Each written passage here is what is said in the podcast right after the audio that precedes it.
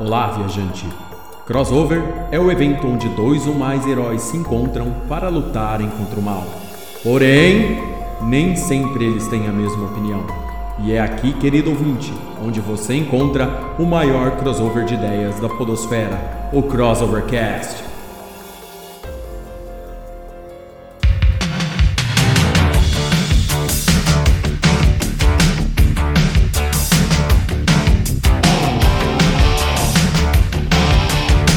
Olá, sejam todos bem-vindos a mais um Crossovercast, o podcast que é um crossover de ideias e faz parte do site crossovernerd.com. Eu sou Léo Pomieri e hoje vamos falar sobre cartoons, é aqueles desenhos bacanas que a gente acordava de manhã, ligava a TV, um Scooby-Doo da vida, um Corrida Maluca, ou um Pernalonga, qualquer desenho desse tipo. E através de todos esses tempos que foram crescendo conosco vai entrar vários desenhos de várias épocas que marcou a equipe aqui do Crossovercast. E para falar comigo sobre cartoons hoje está ela, Andressa Palmieri. É isso aí, galera. Vamos lá. Vamos falar dos nossos desenhos preferidos ou que nos marcaram de alguma forma e vai, planeta!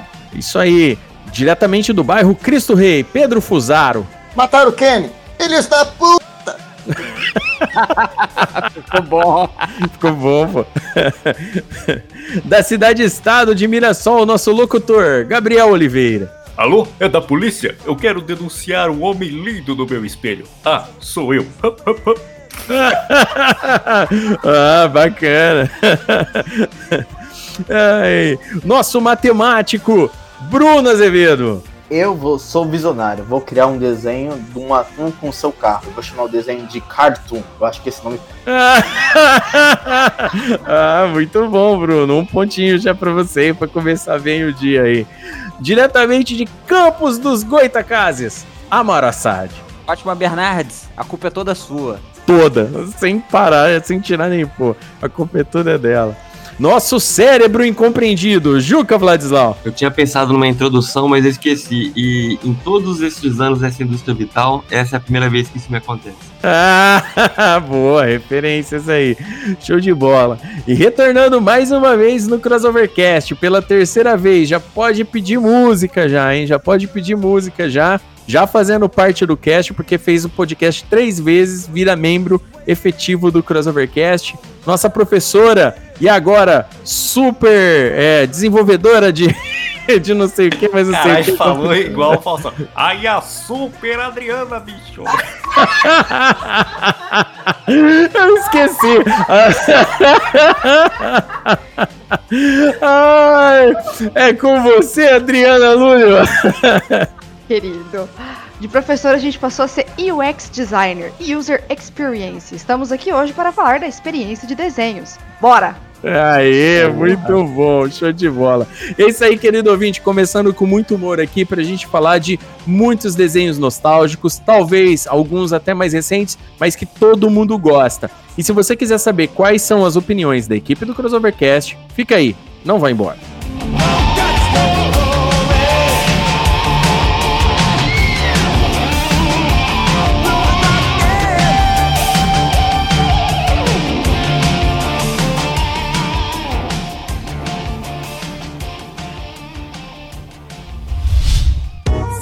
A iniciativa Podcasters Unidos foi criada com a ideia de divulgar podcasts menos conhecidos, aqueles que, apesar de undergrounds, têm muita qualidade tanto em entretenimento quanto em opinião.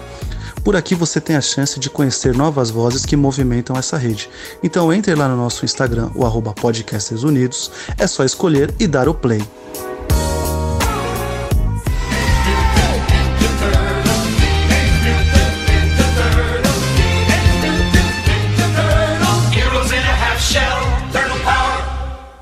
É isso aí, galera. Hoje vamos falar de cartoons, né? Todo mundo tem aquele desenho do coração, aquele desenho que assistiu quando era criança, ou ainda assiste, porque hoje, com o advento da internet, podemos assistir muita coisa nostálgica, né? Voltar no tempo. Ó, oh, eu quero assistir o Tartarugas Ninja dos anos 80 você encontra na internet. Não é difícil hoje.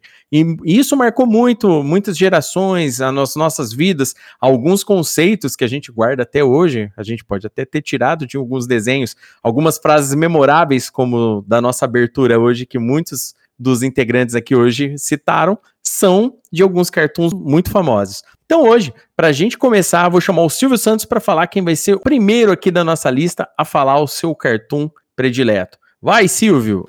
Oi, mas vamos lá, vamos lá, vamos rodar o peão do Crossovercast. Vamos lá. Quem será? Quem será que vai dar o primeiro pitaco, o segundo pitaco, o terceiro pitaco, o quarto pitaco aqui no Crossovercast? Ai, meu Deus, tá parando, tá parando. Parou! Aí é com você, Leonardo. Então vamos lá. Quem começa hoje? Amar Assad. Qual é o cartoon que marcou sua vida? Rapaz, é o cartoon favorito do Barack Obama. Só isso. Só isso E- que eu tenho pra dizer.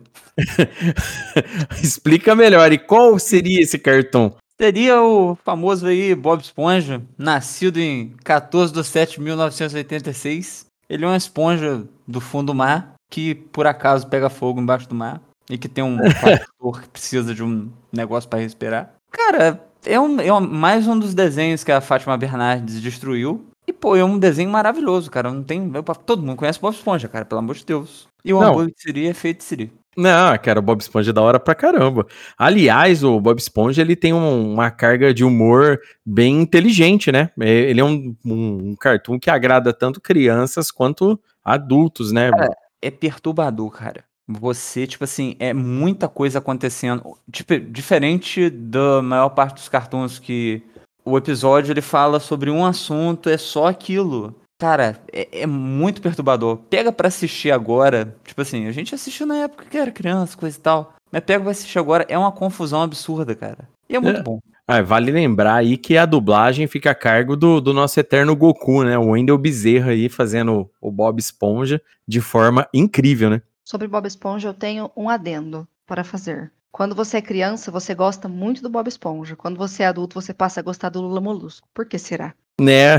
É aquela parada, né? A gente se, se, se vê no Lula Molusco, né? Exato. Você entende o que, que o Lula Molusco passa. Nossa, muito. E ó, o Bob Esponja é referência gastronômica aí, né? A gente vê até hoje vários lugares que oferecem aí opções de menu parecido com o do Siri Cascudo. Inclusive aqui na, na nossa terrinha das capivaras tem um- uns lugares que fazem uns lanches temáticos bem legais. Tem um lugar até que o hambúrguer é verde, o pão, sabe? Então, assim, é um desenho que tem muita influência até hoje. As crianças ainda assistem. É uma coisa assim, há, há é- muitos anos, né? ele rola até hoje. Ele teve um hiato, mas ele tá, ele tá saindo pela Nickelodeon, é, se não me engano, é, até hoje. É, ele é legal, cara. Tipo assim, é que nem eu falei, o, por exemplo, as minhas crianças, né? Um menino de, de, de sete, uma menina de quatro. Eles, eles gostam de Bob Esponja, dão risada e tudo mais. Mesmo aquelas piadas, é que nem eu falo, né, tem muita piada lá de, de, de duplo sentido, né? É tem muito no desenho,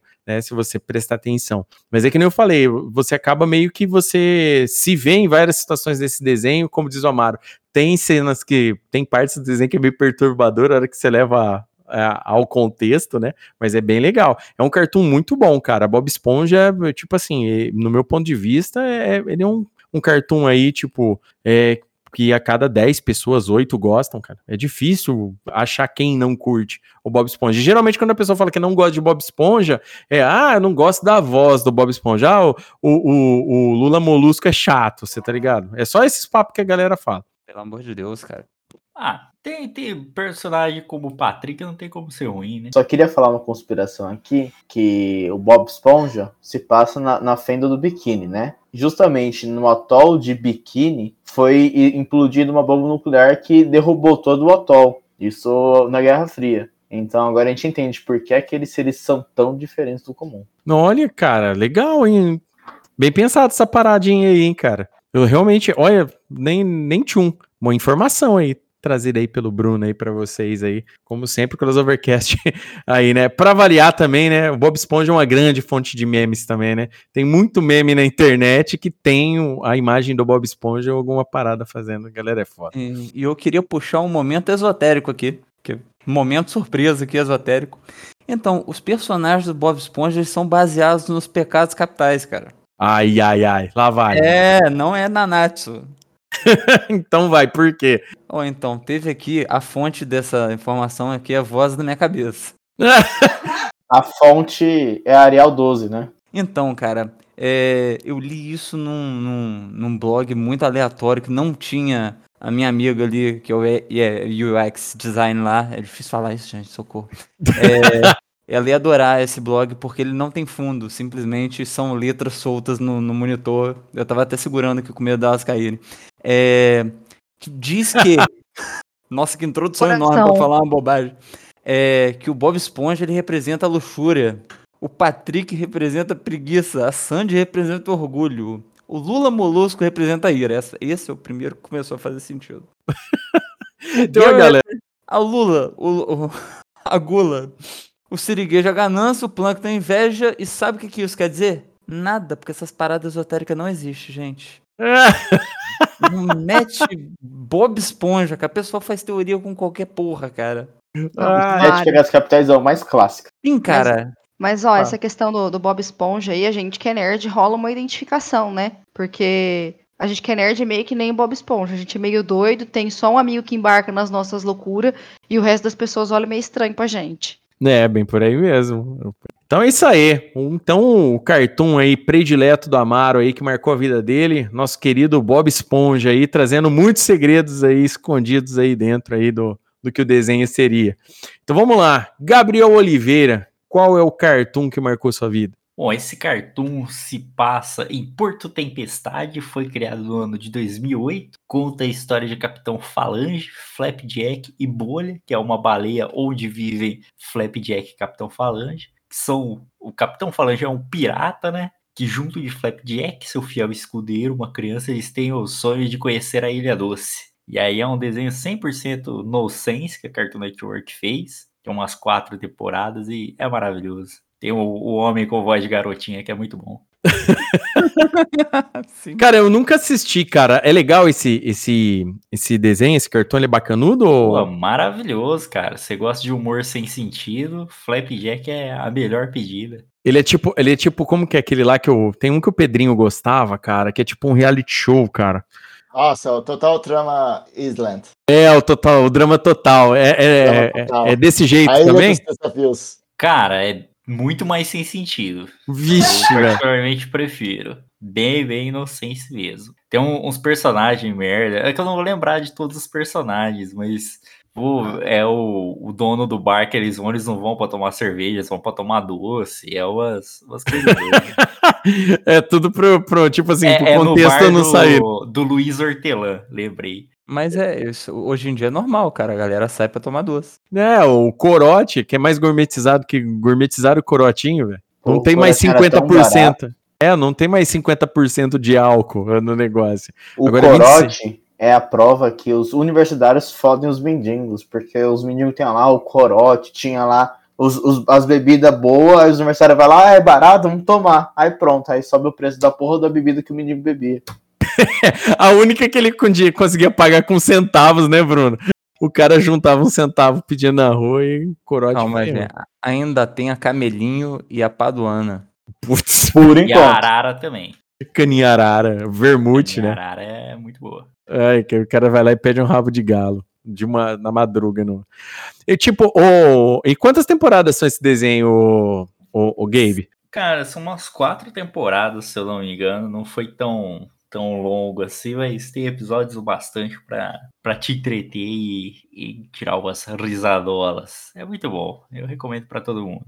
Aliás, o Cartoon tem vários. Saiu. Teve uma época que o Cartoon desenvolveu vários desses cartoons assim, a Cartoon Network, né? Que vinham com, com essa parada de humor nonsense, né? Tem muita gente que às vezes, assim, tá, às vezes pode estar ouvindo aqui o episódio e fala, pô, humor nonsense não é legal, é chato pra caramba. Tipo, pô, os caras dão risada dos negócios absurdos, situação forçada. Então. Damos, porque a parte engraçada do humor nonsense é ele não ter nada a ver com nada mesmo ele é tão fora até do que é o ficcional, né? Na verdade, o nonsense é isso. Ele já é uma parada fi- ficcional que é que extrapola o nível do absurdo, né? A gente tem, tipo, as aventuras de Billy Mandy também, que é, que é nesse nível. Sabe? Então, tipo, tem muito desenho que acabou é, ficando famoso levando à frente o nonsense, né? A gente tem hoje alguns até que misturam conceitos, né? Que acaba ficando até cult, né? Tem muita gente que gosta, né? Então, boa, muito desenho antigo, cartão antigo também tinha situações nonsense, mas a galera deixava meio que passar, né? Mas esses mais recentes, tipo esse do, do Flapjack e tal e tudo mais, a, fez um muito sucesso do, da forma como ele é. Mas alguém assistiu esse desenho, As Trapalhadas de Flapjack? Eu assisti, não. Eu assisti esse desenho, mas eu não quero falar sobre ele, não, porque era o favorito da minha ex, o que quer dizer que hoje eu tô solteiro. Só por causa disso você não vai falar do desenho? Não vou, não. Ah, então tá bom. Eu não conheço, não, mas esse Capitão Falange eu fiquei imaginando o cara com cara de dedo. Ela ficava imitando o. o- É, bem parecido. E parecido. aliás, aí o pessoal que fala de humor inocência, se você acha graça em personagem do Marco Luque, você não pode julgar meu senso de humor, não. É, né? Não, mas, mas sério, é- é- esse desenho é muito legal, cara. É muito, muito, muito divertido. Eu lembro de um episódio lá que os gatos dominam a ilha lá, aí tem que chamar o homem com, com voz menininha. Rapaz, é maravilhoso, cara. É, não, é maravilhoso, realmente. É Eles muito- acertaram o, o ponto do nonsense, que às vezes tem alguns desenhos que põe demais ou alguns, tipo, falta alguma coisa. Ele, eu acho que ele acertou a- o ajuste certinho. É bem falado, Pedro. Tem, tem isso também, né? Não é que qualquer desenho nonsense é legal, mas tem uns que, que tipo, pá, não tá. É, não, não faz o equilíbrio, né? De se tornar uma experiência agradável, né? Bacana, bem lembrado por Pô. você. Mr. Pickles. É. Esse desenho é terrível, cara. Bacana. Então, o desenho aí que marcou a vida do Gabriel e o cartoon que ele mais gosta é As Trapalhadas de Flapjack. Então, vamos lá. Então, agora é minha vez. E eu vou falar. Eu não vou, eu não vou errar, né? Tipo assim, né? Eu gosto de muitos. Eu gosto de muitos. Mas tem um que marcou demais a minha vida, porque eu assisti muito. Eu, eu- eu gosto de ficar imitando, eu gosto de ficar falando do desenho aqui. Tipo, uso frases do desenho para ficar tirando onda é, até mais, e é um desenho que eu acho que é, muita gente gosta, né? Conheço gente que não gosta, conheço gente que às vezes não entende o, ti- o tipo da piada do desenho e tal, é, mas eu gosto bastante dele, e é Os Simpsons, né? Nosso querido desenho aí que estreou aí no finzinho dos anos 80 lá nos Estados Unidos, mas aqui no Brasil chegou no começo dos anos 90. Eu nem lembro quando foi a primeira vez que passou Simpsons aqui, mas eu comecei a assistir no começo dos anos 90. Simpsons, para quem não conhece, né, querido ouvinte aí incauto que nunca ouviu falar de Simpsons, entendeu? O que eu acho muito difícil por, por ser um desenho assim velho já, com muitos, muitas temporadas, mais de 20 temporadas aí, Só o maior. Né? Provavelmente. O, o, o Simpsons é um desenho, cara, que, que conta o cotidiano de uma família da cidade é, de Springfield. Vale lembrar que existe uma Springfield nos Estados Unidos, mas essa daí é fictícia, tecnicamente. E no, no desenho do, do Simpsons. Léo, Léo, existem acho que cinco Springfields. Puta, piorou. Estados diferentes, é. E aí eles sempre têm essa piada recorrente de nunca falar qual estado eles são.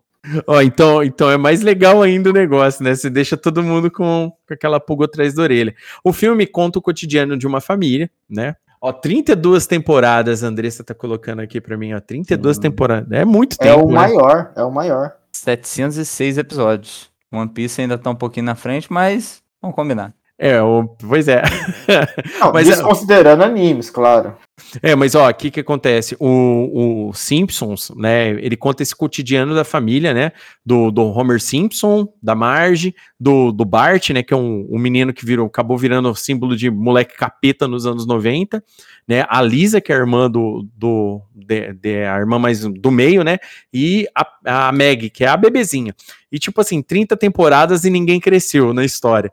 O, o- esse desenho, cara, ele traz muito, muitos conceitos e ele faz uma crítica ferrenha, né, a, ao estilo conservador americano que tinha na época. É óbvio que o desenho, com o tempo, ele foi se modificando em vários quesitos, né, conforme foi mudando as épocas nos Estados Unidos. O desenho, ele gostava, ele sempre gostou muito de fazer referências com a vida real. Então, era muito comum a gente ver representações de artistas no desenho, as situações, por exemplo, trabalhistas do, do- com, com relação à explicação de como o Homer trabalha, do chefe do Homer, situações absurdas. O desenho, infelizmente, né, é, se a gente for levar para um contexto mais hoje, assim, mais politicamente correto, o desenho ele brincava muito com questões de xenofobia, é, questões de racismo tal e tudo mais, mas de uma forma para escrachar a, situação, tá? Às vezes as pessoas acabam se ofendendo, mas a grande verdade é que o Simpsons ele criticava a situação, só que dentro dessa crítica eles acabavam colocando aquele humor meio ácido dentro da situação. Então, às vezes nem todo mundo entendia a piada como uma crítica ah, social. Às vezes a pessoa entendia uma piada como, ah, estão zoando os negros, ah, estão zoando os indianos, né? Ah, porque todo indiano é ladrão, ah, porque a, a professora é, é louca. Ah, porque o, o, diretor da escola tem problemas psicológicos e complexo de Édipo com a mãe, sabe? Tem todo esse tipo de coisa. Parece que não, mas o desenho ele tem muita. Quanto mais adulto você fica, você assistindo Simpsons, você entende tudo que o Matt Groening colocou lá, entendeu? É, e o desenho ele tinha um limite do que ele podia passar, né? Quem assiste Simpsons até hoje conhece, sabe que o desenho ele só vai até um nível ele chega num nível até que alto de, de, de, crítica ou de falar de, abertamente de algum assunto e não passa dali. Depois Futurama, mais na frente, quando saiu Futurama, Futurama exacerbou um pouco mais, mas também não, não vingou tanto quanto Simpsons, que ficou até recentemente aí, e agora Simpsons é propriedade da Disney. Então, se vocês esperam que os Simpsons aumente o nível das piadas, pode cair e tirar o cavalinho da chuva, porque vai diminuir e muito. Não sei nem o que, que eles vão fazer com esse desenho daí para frente. E vocês, meus queridos amigos, vocês gostam de Simpsons? Eu é, acho só... que a gente tem que lembrar sempre que Simpsons ele é, é, ele tem o dom de prever o futuro, né? Já tá aí há mais de não sei quantos anos muitos e muitos episódios que eles é, cogitaram, zoaram, brincaram, de fato aconteceu. Inclusive a nota de 200 reais do Brasil. De né? 200 reais. Não é 200 dólares, mas 200 dinheiros, é reais. É, é muito específico, né, cara? Como é que pode? Não, pior que tem, são várias cenas. Se você procurar na internet, tem, tem, tem vários sites aí, portais nerds aí, que fizeram os, os, compilados de situações que os Simpsons preveram, entre aspas, e de alguma forma aquilo lá acabou acontecendo, tipo o Trump, presidente, Entendeu? Uhum. Esse tipo de coisa eles preveram várias outras coisas, tem muitas. O, o, Bruno citou aí do episódio do Brasil, né? Por exemplo, quando os Simpsons fizeram aquela volta ao mundo, né? Que eles foram para tudo quanto é país. E eu lembro que aqui no Brasil, na época, o povo meio que ficou mordido. Se vocês estão mordidos com o episódio do Brasil, assiste o da Austrália, depois vocês me falam. Porque o da Austrália, o tanto que eles zoaram, velho o tanto que eles tiraram onda, o, tipo assim, tá até, ficou até proibido o episódio lá. Aqui no Brasil ainda proibiram. Foi proibido na... aqui também. Não, foi proibido, mas depois, se você procurar no, nos DVDs, no, no, no, na a própria Fox, depois, anos depois, exibiu o episódio e tudo mais. Agora, esse da Austrália ficou travadaço mesmo. Teve problema até com a embaixada, só para vocês verem como é que o negócio foi feio. E sobre o que eu estava falando do criticaço dos Simpsons, é que ali mostra a visão escrachada americana do ver o mundo. Por isso acaba tendo algumas cenas revoltantes. Mas não é revoltante porque o Simpsons está promovendo aquilo, não. Está mostrando como aquilo é extremamente estúpido, idiota. E as pessoas têm dificuldade de ver. Para mim, Simpsons é o desenho que contemplou todos os temas possíveis do mundo e está fazendo isso tudo de novo. É, ver, é verdade, cara. O, esse, isso daí que você falou é exatamente isso, Bruno. O desenho, ele tinha esse detalhe de ficar pegando de, várias situações. Por exemplo, a gente pega situações lá do, do bar, por exemplo, onde que os caras, eles param para beber né? Eles fazem uma crítica a como um americano comum, quando tipo assim, o cara tá só pensando nele, ah, eu tô aqui tomando minha cerveja tal, o mundo lá fora pode estar tá explodindo e que se foda. Você tá ligado? Tem todo esse tipo de coisa. São detalhes que às vezes as pessoas estão lá rindo. Ah, eu só tô rindo aqui dos caras bêbados dentro do bar fazendo graça, né? Por exemplo, quando o Mo arrumou uma namorada anã, né? Que eles ficaram jogando a, a, menininha de um lado pro outro como se fosse um brinquedo, sabe? Aí a gente pode até pensar, pô, nossa, mó engraçado, tá piada de anão, tá que todo mundo faz. Cara, mas ali o contexto é outro. Ali a gente tá falando de, de indiferença, de como as pessoas não veem as outras da mesma forma. Não, mas um uma coisa que eu tenho que ressaltar de Simpsons é que o Mo triste é uma das coisas mais tristes que eu já vi na minha vida, cara. Não. Ele, ele fica triste com bastante frequência, mas ele triste, quando escorre a lágrima, porra, que vontade de chorar junto, cara. Não, é, o Mo, o Mo é uma representação, assim... Ele, não, ele é um personagem muito profundo, cara. Não, o Mo, o Mo, na verdade, ele é o, ele é o, vamos supor, o empreendedor no, no país do sonho. Você tá entendendo? Como é que como é, como é que é a vida de alguém que empreende nos Estados Unidos? As pessoas, é que nem eu falo, o Simpsons ele tem uma carga de crítica social que, que é disfarçada dentro do desenho, mas para as pessoas que vivem isso é difícil não entender. É por, eu falo para todo mundo, o Simpsons faz sucesso no meu ponto de vista, 80% por se parecer muito com a realidade americana, né, no caso, né? No, porque é que se for levar aqui por questão do Brasil, seria muito pior. O, o Sr. Burns lá, o chefe do, do Homer, é a personificação daquele chefe demônio que a gente tem, né? Você vê ele assim, aquela pessoa maquiavélica ali. Ele faz muito. o escopo de personagens ali do, do Simpsons pega muito na, na ferida ali da, da realidade que a gente tem hoje.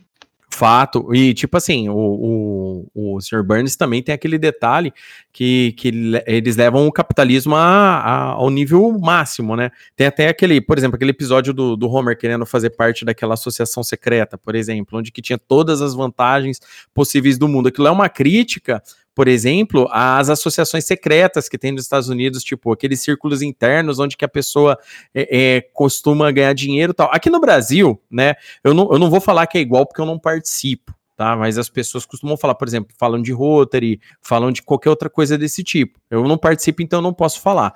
Mas, é, na verdade, é zoando esse tipo de coisa. Tem um episódio assim. Eles têm um episódio, por exemplo, é, da, da disputa de marcas, por exemplo. A disputa de marcas, inclusive, foi feita tanto pelo Mo quanto pelo Homer. Quando o Homer faz lá o. pega aquela receita do Mo, o famoso flamejante Mo, e faz um flamejante Homer, um flamejante Simpson. Aí começa aquele brigueiro tal. Inclusive, nesse episódio tem o Aerosmith, sabe? Então, é, tem, tem muita crítica. Ele não é só um desenho só que brinca com a realidade. Por exemplo, a figura paterna do Homer é o pior pai do mundo. O pior pai do mundo é não ter pai. É, Caralho, mandou, hein? né? Mandou a brava. É, é. momento, sou momento obrigado. triste, momento triste. Eu- mas eu tenho um momento mais triste aí pra relatar. Porra, eu assisto Simpsons desde sempre aí. Eu lembro de Simpsons quando eu tava jogando Resident Evil 1 e tava passando Simpsons como? Então, duas televisões, esse é o segredo. Mas no período de faculdade, quando dava 11h30, eu ia pro banheiro da faculdade, que era onde o sinal pegava legal naquele telefone que tinha TV. Lembra daquilo? Então. E que passava na Globo 11h30 da manhã. Eu largava a aula, falava, foda-se, advogado é o caralho, vou assistir Simpsons. Aí chegou a Fátima Bernardes, amigo, e acabou com isso tudo. Cara, Simpsons, eu lembro, eu lembro de sábado, né? Quando antes dele ficar semanal. Tipo, na, na Fox, né? Ele, ele passa até hoje, né? A partir das Sim, 8, vai sim, até umas sim. 10 horas da noite, passa uns No- 4, 5 episódios. No domingo, né? Não, no domingo é o episódio atual. É, o domingo, domingo é da temporada normal, e Isso. durante a semana eles ficam repetindo várias temporadas passadas. Cara, eu tenho episódio que eu já assisti mais de 20 vezes, cara, e, e não me canso. Tipo, aquele episódio do. do, do- que, o, que o Homer pirateia é, a multicanal, cara, pra assistir uma luta de boxe, convida a cidade inteira, pela, todos os homens da cidade pra assistir com ele. Um, um dos episódios, assim, que mais engraçado, por exemplo, foi do Homer, falando que não acreditava mais em Deus, aí pega fogo na casa dele. Aí a casa do Flanders tá do, do Flanders tá do lado, não pega fogo. Aí o Flanders fala pro, pro Homer rezar e o Homer não quer rezar. Cara, olha, tem uns episódios, velho, que, tipo, você chora de rir, cara. Só de lembrar. O do aniversário do Sr. Burns, que ele chama, ele, o, o Smithers vai lá e contrata o Ramones. O Ramones vai lá, morra, velho, desgraçado, e começa a tocar Happy Birthday to you. Aí o, Burns vira pro Smithers Smithers, mate os Rolling Stones. Mas, senhor, mate os Rolling Stones. Era muito engraçado essa parada do desenho. Não, do, do. Burns tem uma passagem muito engraçada que ele, quando ele fica doente, que o médico explica, eu esqueci o nome do médico, que ele explica que ele tem todas as doenças do mundo e todas elas estão tentando matar ele ao mesmo tempo, então nenhuma consegue. É. Cara, isso aí é muito bom, cara. Não, cara, é tipo, se, se a gente for parar aqui pra ficar falando, o Simpsons é um tipo de, de, de, de desenho que merece um, um episódio inteiro só da gente ficar falando das doideiras. Mas é isso aí, cara. eu- eu- é um desenho que me marcou bastante. Eu gosto até hoje, assisto. É, tenho medo do que a Disney vai fazer com ele, mas vamos ver, né? Vamos ver o que Ô, que vai Léo, então, só data vênia, eu tô assistindo o Meta DCP e tô aprendendo esses termos. Data vênia, né? Tipo, que é contrariando o que vocês disseram, na verdade, a Disney foi, comprou a Fox em 2019, então já tem duas temporadas pela Disney, e as do, e a 31 e a 32 são muito boas. Eu vi, Não, vou, não foi no Disney Plus, não posso falar isso agora, porque senão o Mickey vai aparecer na minha casa e me matar. E tá muito bom, cara. A Disney tá mandando bem, viu? Ah, então bacana. Então vou confiar, vou confiar. Já que o Juca falou, o Juca Pô, falou. que- piada pesada, assim, tá bem da hora. Ah, então beleza, então vou dar uma chance. Eu, fiquei, eu tava meio, tava meio encanado, tava assistindo outras coisas no caminho. eu Falei, ah, vou esperar alguém comentar e agora já tá, tá feito. Então tá aí, querido ouvinte, ó. Então, o, o desenho que mais me marcou foi Simpsons. Tá com temporada nova aí no, na Disney Plus aí para vocês curtirem. Então vamos lá. Vamos lá. Andressa Palmieri, qual é o cartoon que marcou sua vida? Olha, então, tá todo mundo falando de tudo muito engraçado, tudo muito legal. Eu vou para uma parte do politicamente correto, que naquela época nem era tanto assim aclamado, né? Eu acho que esse desenho estaria super atualizado hoje em dia. E eu vou falar do Capitão Planeta. Eu acho sim, é, eu gostava muito da mensagem que, de, de proteção do planeta, essas paradas todas. Acho que na época que eu estava na escola também estimulava a gente a, a pensar assim. É, mas o que eu acho que eu mais gostava era o lance de juntar uma pessoa de cada continente para formar um ser maior, assim, um ser maior, a- além de todos, sabe? O, o todos somos um, eu acho que essa é a mensagem que eu mais gostava do desenho. E adorava brincar, igual eu brincava de Power Ranger com a minha irmã, com meus primos, eu gostava de brincar de Capitão Planeta também. Para quem não lembra do desenho, esse desenho foi exibido aqui no Brasil em 1991 pela Globo e depois foi passando para TV Colosso, Cartoon, Tomcast, enfim. É, é, foi em vários canais, assim, mas o que eu lembro da época da Globo, que eu assistia era, era na época da Globo. Foi um. um- basicamente, era é, uma pessoa escolhida de cada continente, é, são cinco, eram cinco adolescentes, né? Tinha. Deixa eu falar o nome deles para ver se vocês. Ah, era o Capitão Planeta, que era o, o ser formado por todos os anéis. Tinha a Gaia, que era como se fosse o espírito da, da Terra, baseada na mitologia grega. E aí tinha o Kwame, que era de Gana, que tinha a- o Anel da Terra. O Joey Wheeler, que era dos Estados Unidos, que era ruivo e tinha o Anel do Fogo. A Linka, que era da União Soviética na época, né? E, e ela tinha o, o Anel do Vento. vento. Aí tinha a Ji, que era asiática da Tailândia, e tinha o anel da água, e o Mati, que era sul-america- sul-americano, né, mais, mais, mais brasileiro, de, mais assim, um- uma característica indígena, e que era o coração. E eu achava o máximo que o Brasil era o coração. Assim, eu, eu me senti identificado com o fato da gente ser os, os mais bons da, da, da, da, te- da, da Terra. E, e eles juntavam, assim, geralmente acontecia algum problema e, e juntavam, é, tinham que juntar os poderes para chamar o Capitão Planeta para poder resolver a parada. Então, assim, eu acho que isso mostra muito a, a questão de é, sozinho a gente não faz nada, a gente precisa juntar para resolver as paradas, e eu gostava muito, sim. Existem vários, e sempre tinha um, igual o He-Man tinha na época, né? Sempre tinha um, uma lição para aprender no final do episódio. Eu achava isso muito legal. A Capitão Planeta foi, fo- era foda, cara. Eu também assisti, eu gostava bastante. E vale lembrar que, no, assim, quando, quando esse desenho começou a passar, na verdade, no mundo, né, a produção dele também teve motivos, é, é, é, como que se dizem, né? Tava tendo no mundo falando-se muito sobre preservação do meio ambiente na época. Tava, come, é, tava, tava, tipo, tava bem exacerbado, já tava, tipo assim, fim de Guerra Fria, aquele monte de coisa, e o pessoal já tava resolvendo falar mais sobre preservação do meio ambiente. Esse desenho, ele, ele veio muito, muito a calhar, né? Esse desenho, junto com Tartarugas Ninja, nesse período de começo dos anos 90, passou demais, marcou muita gente. Eu gostava muito. Vocês gostavam também de Capitão Planeta? Cara, é daquela época boa, né? Daquela época sem preocupação. É um desenho muito foda, cara. É da vida pré-boleto. É muito bom. Exatamente. assisti bem pouco, mas eu acho que ainda assim as crianças hoje iam gostar. Porque, como a- até a Andressa pontuou, quando a gente tá na escola, isso é muito trabalhado e isso é muito forte, né? Então, assim, apesar de ter poucas lembranças, eu acho que hoje, se passasse, a molecada ia curtir também. Então, eu não tenho idade suficiente para comentar esse desenho, mas esse lance de ter cada um de um lugar do mundo e representar a União, hoje tem uma banda, banda não, um grupo de música fazendo sucesso que é exatamente isso, chama Now You, You opa, chama Now You Nossa, como tá difícil falar meu inglês, hein? Chama Now You Net, Now United. O é Now United, que é, são um, é um grupo, uma, uma produtora resolveu criar um grupo de música, chamou um monte de gente de vários lugares do mundo, então tem mais de, acho que são 16 integrantes, então não, não acompanho a banda, só conheço ela. E tá fazendo um sucesso, só por ter gente de todos os países, aí faz umas musiquinhas lá, e o povo canta, e é isso. Inclusive tem uma brasileira. É, a, a diversidade do desenho também era bem legal, cara.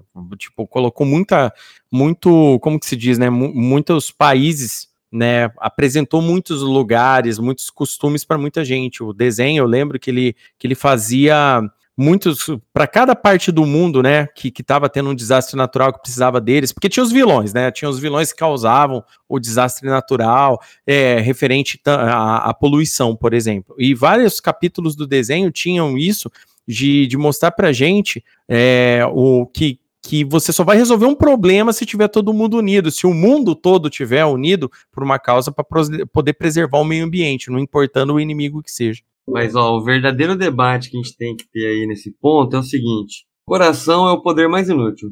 É Coração- não, é fundamental pra vida.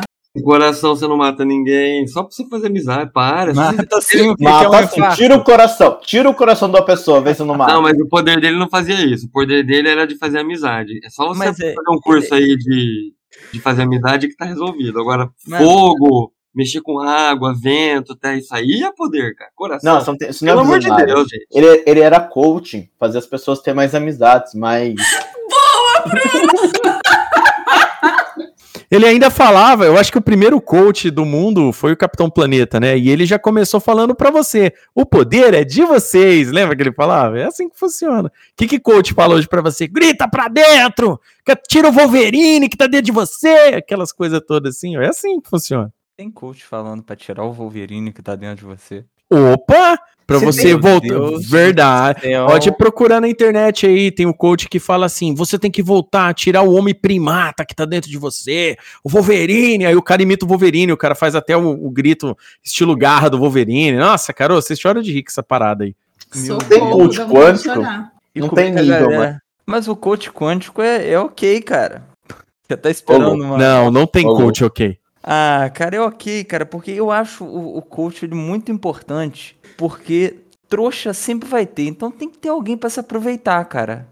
Tem o nome. Não, Isso é- tem o nome. Seleção natural. É, porque senão fica um monte de trouxa Isso aí. solto aí sem nada pra fazer. É muito melhor você organizar eles num lugar, botar um cara pra enganar eles e fica tudo certo. É função social. O coach mais, é a ó, versão é. boazinha daquele professor seu da faculdade que falava pra você o que você faz da meia-noite às seis. Uhum. Esse Foda. tempo livre. Eu não tive meu professor assim na faculdade, não. Que professor estranho é esse? Como assim? O que ele quer saber da minha vida perguntando isso? Não entendi. Ele tá, tá dando em cima. O cara pergunta isso, né? Sabe? Você já aquele- ficou. aquela vez que você atrasa um trabalho, que o professor pede algo muito monstruoso pra próxima Ah, semana. entendi. Aí você entendi. fala, professor, não tem tempo de fazer isso, porque você trabalha o dia inteiro, estuda à noite, né? Aí ele olha pra você, cara, o que você faz da meia-noite às seis? Dá Filho vontade da de puta. falar, né? Tipo, roda borcinha com a sua mãe na Cenobelino, mas você não pode, porque você precisa da nota, né?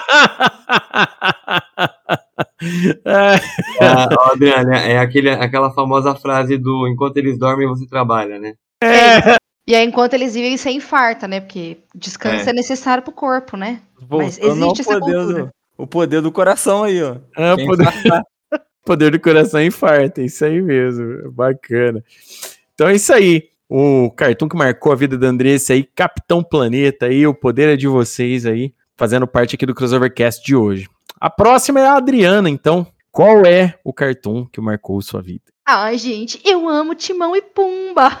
É o cartoon, assim, eu e a minha irmã, a gente adorava. Teve uma, um episódio que, olha, gente, hoje eu rio muito lembrando disso, eu tenho dó da minha mãe, de pensar. A minha mãe é costureira e ela tinha a graxa do, da máquina. E eu e a minha irmã gostava tanto do Timão, tanto do Timão, que a gente enfiou os dedos na graxa pra ficar com os dedinhos preto igual dele. Nossa senhora!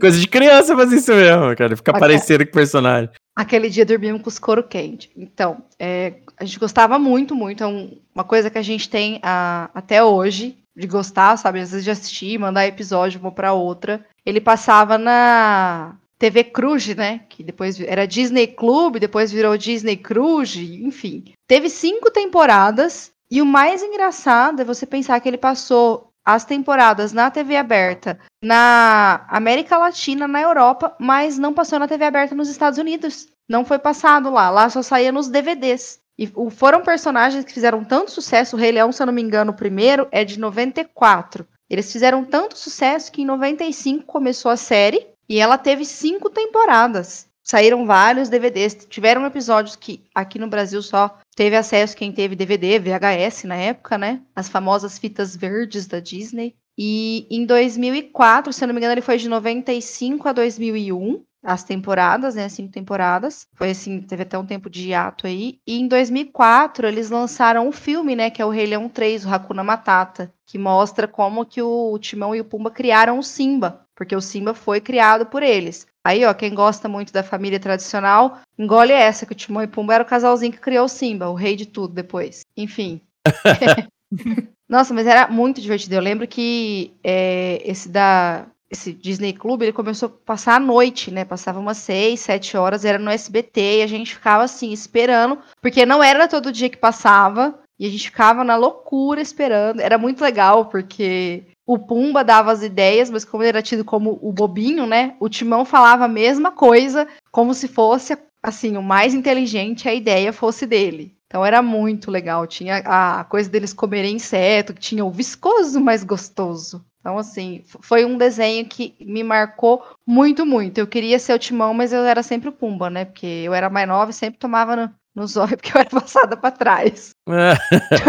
Mas, nossa, gostei muito. Eu fiquei triste que o dublador do Timão é, faleceu ano passado de leucemia, que era o. Deixa eu até pegar o nome dele aqui, que eu anotei, pra não esquecer, que era o Pedro de Saint-Germain. Ele tinha se aposentado já, ele morava em Votuporanga, que é próximo daqui até, né? E ele morreu ano passado, ano retrasado, desculpa, foi 2019. Fiquei triste porque foi uma voz muito marcante, né? Ele fez, inclusive, a, a abertura do Aladdin, aquela música que canta no começo, é o mesmo dublador do Timão. Hum. E o dublador do Pumba, que é o Mauro Ramos, fez o castiçal da Bela e a Fera. E ele quem fez o Shrek depois que o Bussunda morreu. Então, assim, foram dubladores, o Mauro Ramos, né? Que marcaram bastante aí. Eu gosto bastante dessa parte de dublagem, então eu acabei até pesquisando um pouquinho mais sobre isso. O Timão e Pumba passou a maior parte no SBT, depois ele foi pra Globo,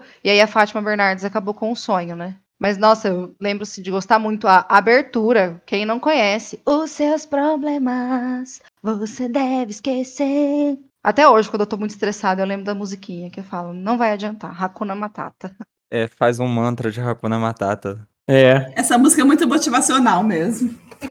Voltamos ao coach? É. Quem criou os coaches foi a Disney. É. Pra mim? Timão e Pumba é o spin-off que deu certo. Tem também as variações, né? Que além do Hakuna Matata tem o Na Tumba da Rata, né? Na Tumba da Rata.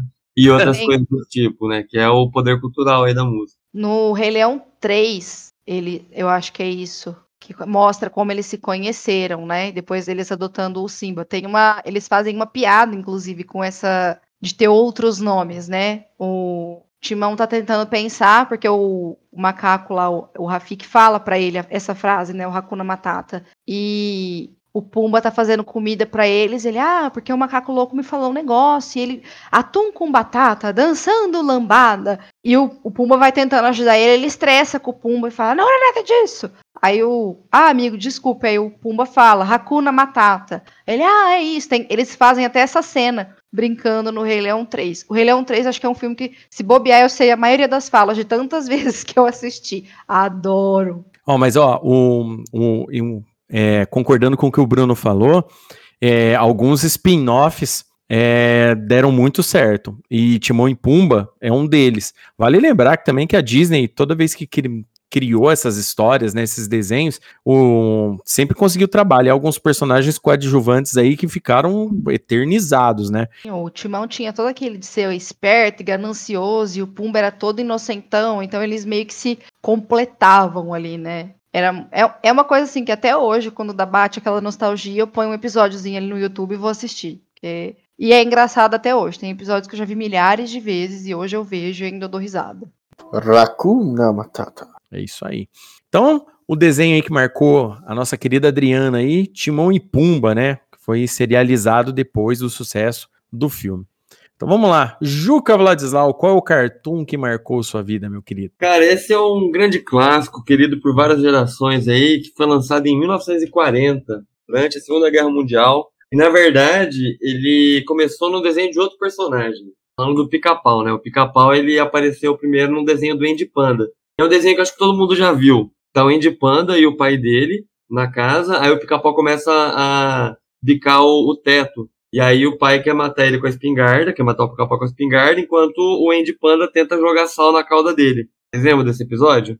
Eu lembro sim, cara. Esse é o primeiro desenho do pica-pau, a primeira vez que ele aparece. E aí com o tempo, né, ele acaba é, ficando muito popular e, e, tendo várias versões, né. O pica-pau tem diversas versões. Essa versão dos anos 40, que é aquela perna listrada meio doidão. A dos anos 50, que é... Não, que é da cocaína. É isso, é o da cocaína, esse mesmo. É, o dos anos 50, que é aquele mais conhecido, né? Que a maioria dos desenhos são dessa época, que a gente conhece aí. Mas eu queria falar de um episódio específico do Pica-Pau, que é um dos meus preferidos. Pica-Pau, como sempre, tentando um jeito de se alimentar sem ter que se esforçar. Ele, ele vai parar na casa de um, de um cara que é sonâmbulo. E aí, enquanto o cara tá dormindo, ele vai lá e, e começa a fazer um lanche. E, e, o cara não pode acordar, né? Tem um, tem um relógio lá que toca que não pode deixar tocar. E aí, uma hora que o cara acorda sonâmbulo, ele tá indo até a geladeira, o pica-pau tá lá comendo, aí ele resolve se esconder dentro da geladeira. Aí o cara chega lá, abre a geladeira, pega as coisas para fazer o lanche, e na hora que ele vai pegar o ketchup, o pica-pau tá no caminho. Aí o pica-pau faz formato de, de garrafa de ketchup, né? E aí o cara prepara o lanche, e na hora que ele vai colocar o ketchup, ele, ele bate no pé do, do pica-pau, e o pica-pau, pra fingir que é uma garrafa de ketchup, ele faz gego, gego, gego. E é, é, esse é o melhor episódio para mim, cara. Eu racho o bico só de lembrar. Tem muitos outros episódios marcantes, igual a frase que eu falei lá do. Em todos esses anos dessa indústria vital. Aquele também do, do criminoso Mancha, eu acho que era, Mancha Negra, Mancha alguma coisa. E tem um policial que toda hora aparece e fala: se o policial tivesse procurado a polícia, nada disso teria acontecido. É. E, e vários outras, outros episódios famosos, aquele episódio que o Zé Curubu tá tentando vender uma, uma pólice de seguro para ele, ele fica tentando matar ele. Tem Enfim, o do, do, episódio das vendas de carros também, do que o Zé Corubu tá vendendo carro para ele. Outro, falando em carro, outro, outro, famoso é aquele dos rachadores, né? Que o policial Sim. tá procurando rachadores. E aí o pica-pau pergunta: e como os rachadores fazem? Aí o policial fala: os rachadores fazem. É. Aí o pica-pau fala: ah, entendi. Eles fazem. Tipo assim, é muito bom, cara. E, e o melhor de tudo é o seguinte, cara. Ele ele é, é, um cara muito politicamente correto, mais do que qualquer outro personagem de cartoon da época, mais que o Pernalonga, etc. Nada que ele fazia era certo. Sempre ele estava tentando ser malandro, burlar alguém, ou, ou, ou, por exemplo, ele era cuzão com os outros, enfim. Então, eu acho que ele é muito importante aí para a construção do caráter de pessoas é, prontas a desafiar o sistema. Enfim, é, minha escolha é esse, pica-pau. Vocês gostavam de pica-pau também? Então, Porra! Eu tenho, eu tenho que ressaltar um ponto aqui, cara. É, eu tenho um gato preto. Aí, no momento que você adquire um, um, gato, seja lá um animal no geral, você tem que escolher um nome para ele. Aí eu olhei para aquele gato preto, eu, cara, o nome dele só pode ser um, Jubileu. Jubileu. que é o corvo do, do, do, episódio lá que o pica-pau se pinta uhum. preto pra passar pelo corvo. E, cara, Você disse Pipoca? Pipoca. É, são. Quentinha, é, quentinha na manteiga? Cara, tem, tem muitas frases épicas no desenho, cara, né? Mas cara? a melhor frase é: Quero morrer de catapora. Quero morrer de catapora? O, cara, o, o, o pica-pau é um desenho foda, velho. É igual o Juca falou, né? Molda caráter, né? Porque é o tipo de desenho que você vê o tempo todo o pica-pau aprontando com alguém, as pessoas tentando se livrar da malandropinagem dele. Tem episódios que ele se dá muito mal, né? Que depois ele dá aquela risada é, chorosa no final, quando em vez dele fazer a risada comum dele. Mas assim, o, o pica-pau é, é um desenho, né? É um cartoon que muita gente gosta. É, tem, tem frases, tem meme, tem muito meme do pica-pau, tem figurinha do pica-pau no WhatsApp. O pica-pau é cultura, velho, na verdade, se você for parar pra pensar. Não, Ó, vocês e... não citaram dos, dos, dos, episódios mais emblemáticos, que é o da cachoeira, que o povo faz muito cosplay do, das capas de chuva amarela. Verdade. Quando fala de pica-pau, é... é... a primeira coisa que me vem na cabeça é esse episódio. Teve, ó, teve, teve até no vídeo lá.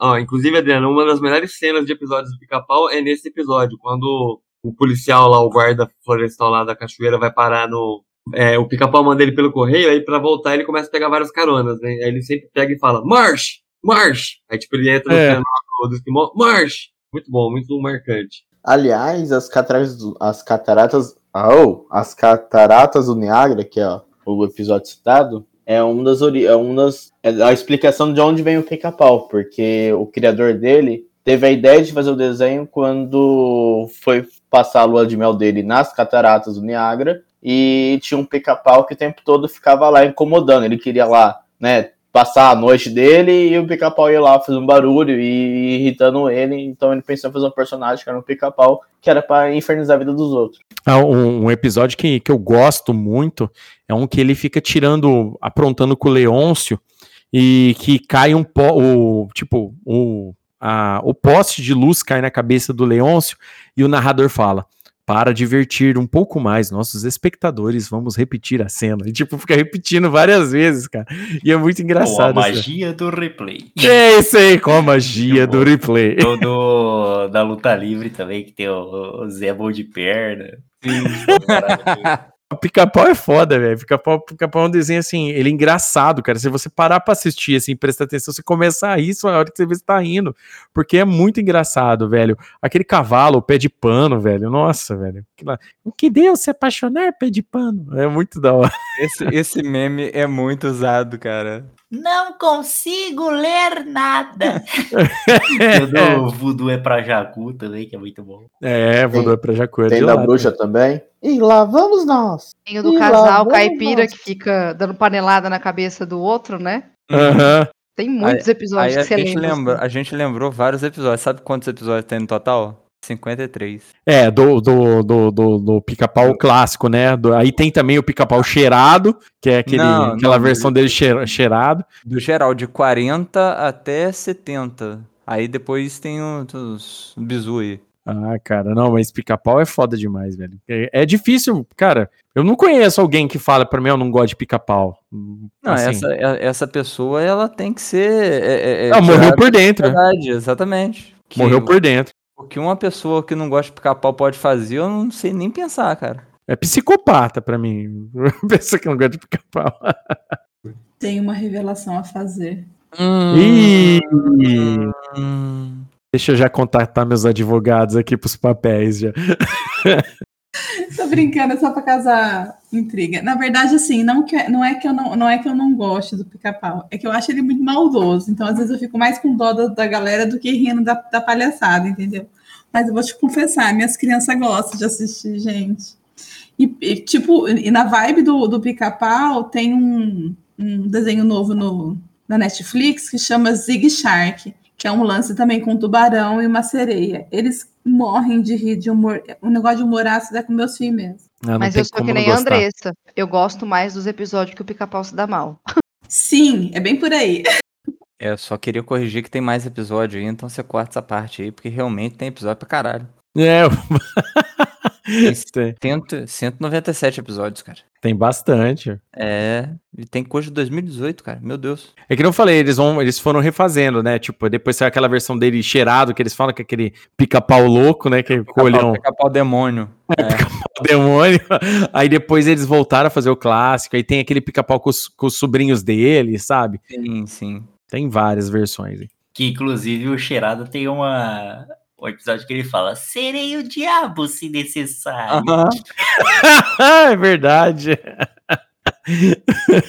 o Gabriel imitando o pica-pau é da hora. É muito, é muito foda, cara. Ai, bacana. Então, aí o cartoon que marcou o Juca e provavelmente gerações de pessoas aí nesse mundo, pica-pau. Então vamos lá. Bruno Azevedo, qual o cartoon que marcou sua vida, meu querido? Assim, pra mim, o melhor desenho da história, e é esse que me marcou, é Rick and Morty. Esse desenho, pra quem não conhece, eu eu recomendo. É um desenho já um pouco mais novo, né? Se não me engano, estreado em 2017. Então, vou me conter para não dar spoilers no, no- do desenho. Mas é um desenho adulto e tem muita, muita, muita profundidade. Tanto em questão é, de, é uma ficção científica, então tanto uma questão de referências de ciência, referência à cultura pop, quanto questões filosóficas também. É, então é um, o, o Rick é um cientista que achou um, um con- conseguiu con- constrói dimensões malucas e dentre, dentre elas um, uma arma que leva ele para várias é, versões de universo diferentes. Então é, é, o desenho trabalha com a teoria de multiverso. Tem vários universos, todos eles têm nossas versões e cada um desses universos tem uma versão diferente da gente. E ele vai transitando entre esses universos e consegue também é, dessa forma chegar em outros planetas, em outros lugares e ter mil aventuras. E é até acho interessante que o desenho, logo no primeiro episódio, já cita que. É,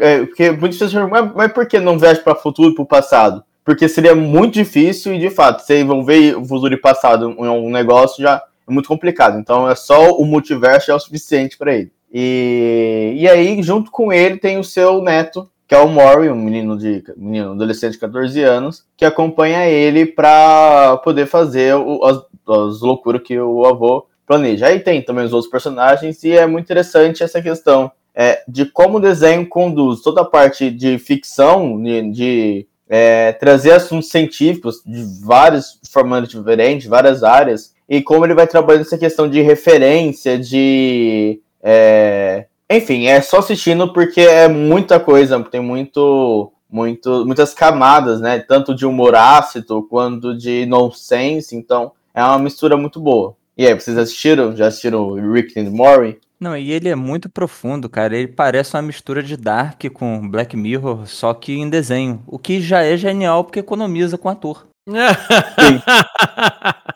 Fa- vale lembrar que esse desenho tá fazendo um sucesso absurdo, velho. Absurdo. É muito, por causa do- muito mais, eu acho, pelo conceito dele, entendeu? De, de conseguir tratar vários assuntos, é, mistura com a parte de ficção científica também, que, que sempre chama atenção, né? E fora o humor ácido do desenho, né? Então, tipo, não tem como não dar certo. Só que, como o Bruno falou, ele é um desenho mais com conotações um pouco mais adultas, né? Já não é mais um cartão recomendado para crianças, né? Né? Então, tipo, é, só que é tá fazendo muito sucesso, cara. É um desenho aí que chegou chegando, né? Eu acho que dos últimos tempos aí, provavelmente é o melhor, no meu ponto de vista. É bacana pra caramba. E, e, é- e o desenho em si, assim, a produção do desenho em si já tem vários elementos é, interessantes, que eu julgo interessante. Por exemplo, o dublador original, quem dá a voz aos personagens originais, é a mesma pessoa. Para os dois, pros dois personagens, tanto o Rick e o Morris, os dois personagens principais. Eu acho isso incrível, a mesma pessoa conseguir carregar na voz, interpretar na voz, duas personalidades totalmente distintas, né? Duas formas de falar totalmente diferentes. Caralho, É. que, que perturbador, bicho. Pois é. E, e também é meio disruptivo com essa questão de desenho animado. Ah, de uma série tem que ter tantos episódios, lançar todo ano, e não. Eles lançam de acordo com o que eles acham que é pertinente. Então, tem temporada que tem pouquíssimos episódios, tem ano que não tem, não tem desenho, porque os produtores do desenho vem- já vêm é, é, a visão de que o desenho deles tem que ser um bom desenho, ponto. Não tem desenho, tem, tem, não tem que ser um desenho que cumpra as regras que a sociedade acha que um desenho deve cumprir. É porque eles estão lançando E- em outro e- cara. Não é que. Pode ser também, pode ser também. E acho legal também o tom filosófico do desenho, né? Porque como o Rick, que é o, o cientista, viaja dos universos, então ele tem uma crise existencial muito enorme. Tanto, tanto é que no desenho ele vive bêbado, né? Vive é, dopado, porque ele tem uma, uma crise existencial de perder o sentido do que ele é, porque simplesmente ele consegue se preservar o tempo todo, né? Então toda vez que ele acha que tá indo, sei lá, tá no universo que dá ruim, ele simplesmente viaja para outro, outro universo em que a vida é um pouco melhor, mata o Rick daquele universo e fica no lugar. É, desculpa, já um spoiler. Mas é, é- é exatamente isso. Tipo, não tem fim, não tem um. E, e o desenho consegue trabalhar muito bem com essa sensação, com perceber através dos personagens essa questão existencial e do niilismo, né? Então acho muito, muito profundo mesmo, muito bacana. Ok, então o desenho aí predileto do nosso querido Bruno é Rick and Morty. Então, pra finalizar, Pedro Fusaro, qual é o cartoon que marcou sua vida? Seguindo a, a linha de desenhos mais de ácidos, né? Não posso deixar de comentar o South Park. E se o caro ouvinte nunca ouviu falar, pode sair da pedra, da caverna, porque o mundo é totalmente diferente. O que falar desse desenho que já causou muita polêmica e ainda continua a causar? Bem, ah, se, se alguém, uma pessoa não conhece, é, South Park se passa numa fictícia cidade na, em, nos Estados Unidos, onde quatro crianças é, vivem altas aventuras com o nosso querido. É, como que é o cara da, da Rede Globo? Ah, foda-se. É, como nosso querido apresentador da, dos comerciais da Globo gostaria de falar. É, é um programa totalmente de impoliticamente correto. É, eu acho que ele é politicamente correto em tratar todo mundo da mesma forma. De uma forma merda. Eu concordo com você. Trata todo mundo com, com, com desdém. É. O desdém. Eu acho que é o, o desenho que trata todo mundo tipo, da forma igualitária e democrática, tá ligado? Todo mundo é uma merda. Ah, falem aí, que o pessoal que já assistiu, o que vocês acham do desenho? Porra, você foi explicar desenho e não explicou porra nenhuma, hein, cara? É, é, é meio difícil explicar aqui. Como que eu explico essas partes? South Park, querido ouvinte, pra quem não É conhece, uma é aquele. experiência. É, ele, é, ele, ele é muito mais que um desenho, ele é uma experiência. Ele é aquele desenho onde que os menininhos parecem ser feitos de papel, né, animado, né, de, eu acho que eu não conheço outro desenho naquela forma. Por mais que eu já tenha visto outros cartoons que, que tentam emular aquele estilo, eu acho que South Park é único, né? South Park é um desenho que conta a história da vida de quatro crianças em, em escola, tipo assim, de ensino fundamental mesmo, mas é um desenho cheio de palavrão, cara. É um humor negro, humor ácido, sabe? Desgraceira acontecendo ao mesmo tempo. Só que assim, é um desenho que eu já vi desde já. Ele, ele é um cartoon adulto, tá? Muita gente aí pôs queria, quem põe criança pra assistir South Park, o pai e a mãe que faz isso tem que apanhar na cara, entendeu? Com, com linguiça cabo de rei, porque não é não é desenho pra criança não. É desenho assim para adolescente, já dos 16 pra cima aí, porque o desenho trata de tudo quanto é assunto.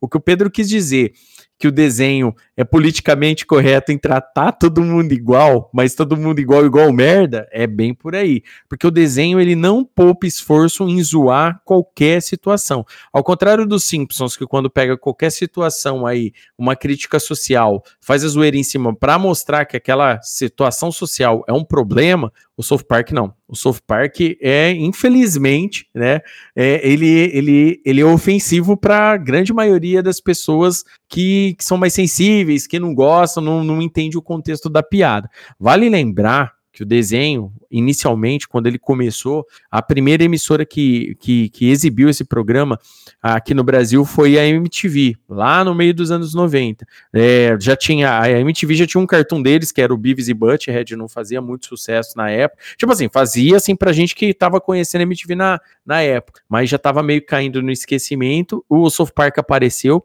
O South Park tem uma abertura incrível, é, feita pela banda Primus, né? Para quem conhece, Primus aí tem um dos melhores baixistas do mundo, junto com, com o Flia do Red Hot Chili Peppers. Então é uma banda onde o baixista é monstruoso, toca bem pra caramba. E South Park, cara, é muito, mas muito zoeira. É um desenho que zoa tudo que vocês já pensaram na vida já zoaram. De, desde religião a games eles já zoaram. Eles têm um episódio épico para quem gosta de World of Warcraft, né? Que nem eu e o Amaro, que já jogou a vida inteira World of Warcraft, o Pedro aí. Tem um episódio famosíssimo onde que eles zoam World of Warcraft.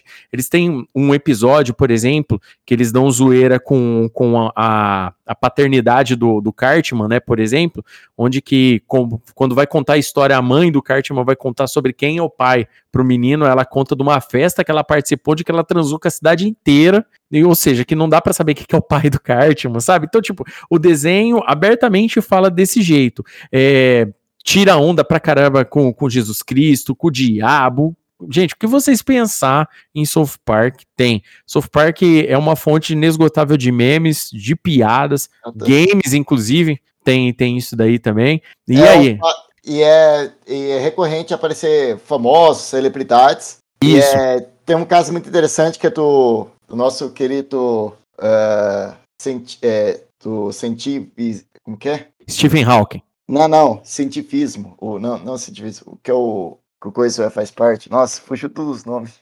O Tom Cruise. É o Tom Cruise. religião do Tom Cruise, né? Esqueci. É. Cientologia. Cientologia, isso. Isso. Ah.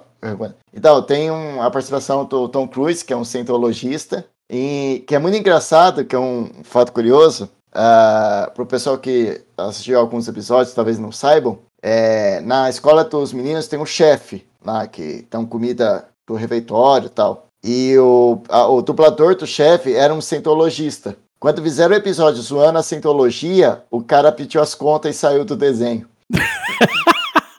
Ai, Ou cara. seja, o- os caras não tá nem aí, vão zoar tudo. E o cara tava curtindo, né, zoar todo mundo, mas não gostou de ser zoado. Não, o desenho zoa pra caramba. Por exemplo, né, o, o, o menino lá que é, que é judeu, por exemplo. O que tem de piada de judeu em South Park, velho. Entendeu? Mas é muita piada. Vale lembrar que é para nós que é brasileiros aqui, é, é, a, a gente tem, por causa da Segunda Guerra Mundial, a gente tem muito aquele conceito do- de judeu, tal, coitado dos judeus tal, e tudo mais, pelo que aconteceu na Segunda Guerra Mundial. Mas nos Estados Unidos a história é meio diferente, entendeu? Porque nos Estados Unidos eles zoam judeus pra caramba, então por isso tem muita piada de judeus no South- de judeu no South Park. É, muita gente aqui, por isso que brasileiro, muito brasileiro não gosta do desenho, né? Porque não não entende qual é o conceito. Vai lembrar que todas as piadas que são passadas em South Park levam um contexto de como é os Estados Unidos, tá? Como que funciona lá as paradas. Por mais que seja muito mais escrachado que os Simpsons e, e abusivo até, tem, nossa, o episódio da- do esquema da Ku Klux Klan também é pesadíssimo, né, velho?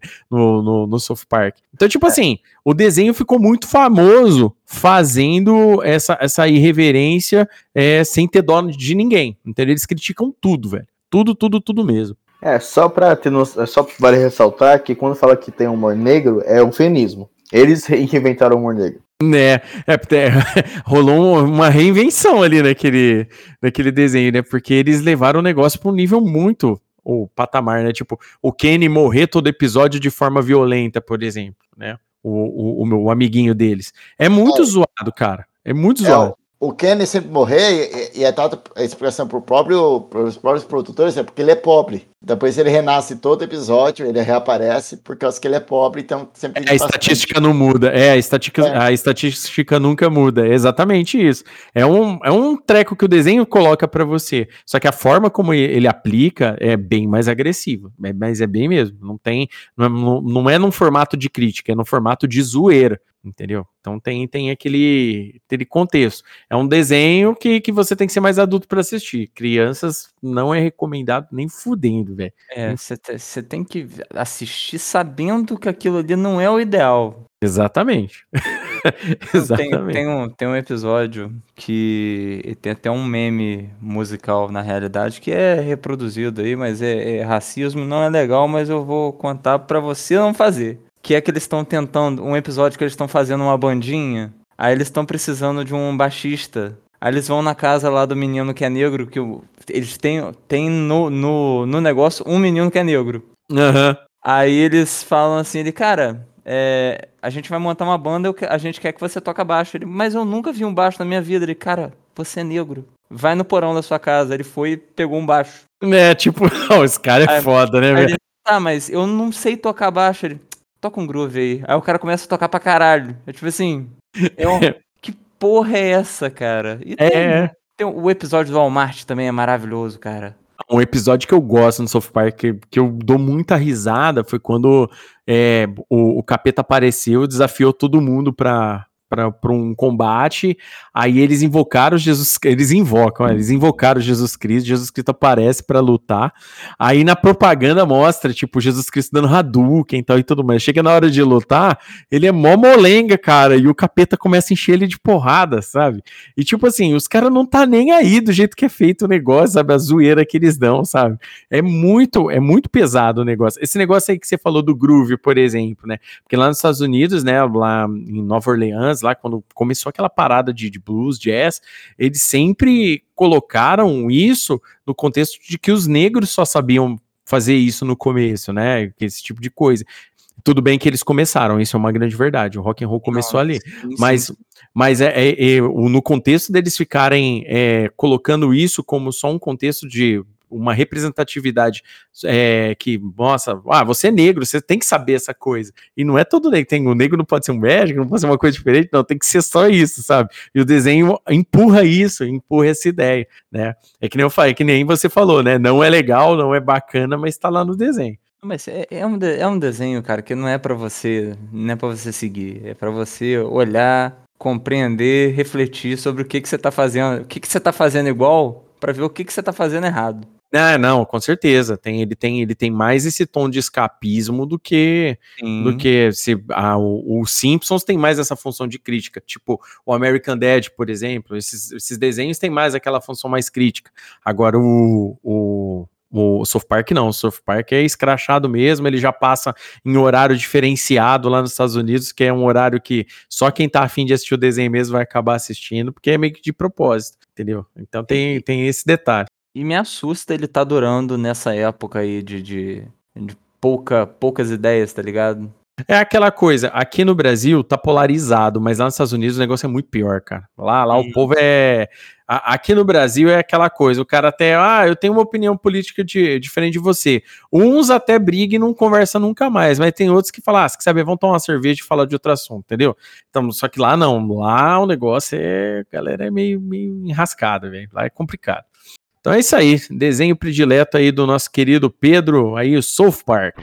Olá, viajante! Está gostando do Crossovercast de hoje?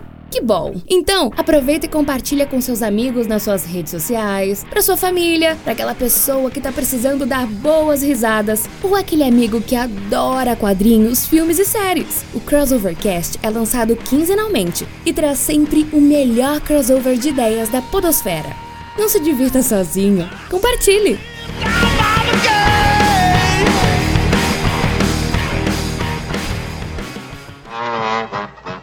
Ei, cara, você gosta de pipoca?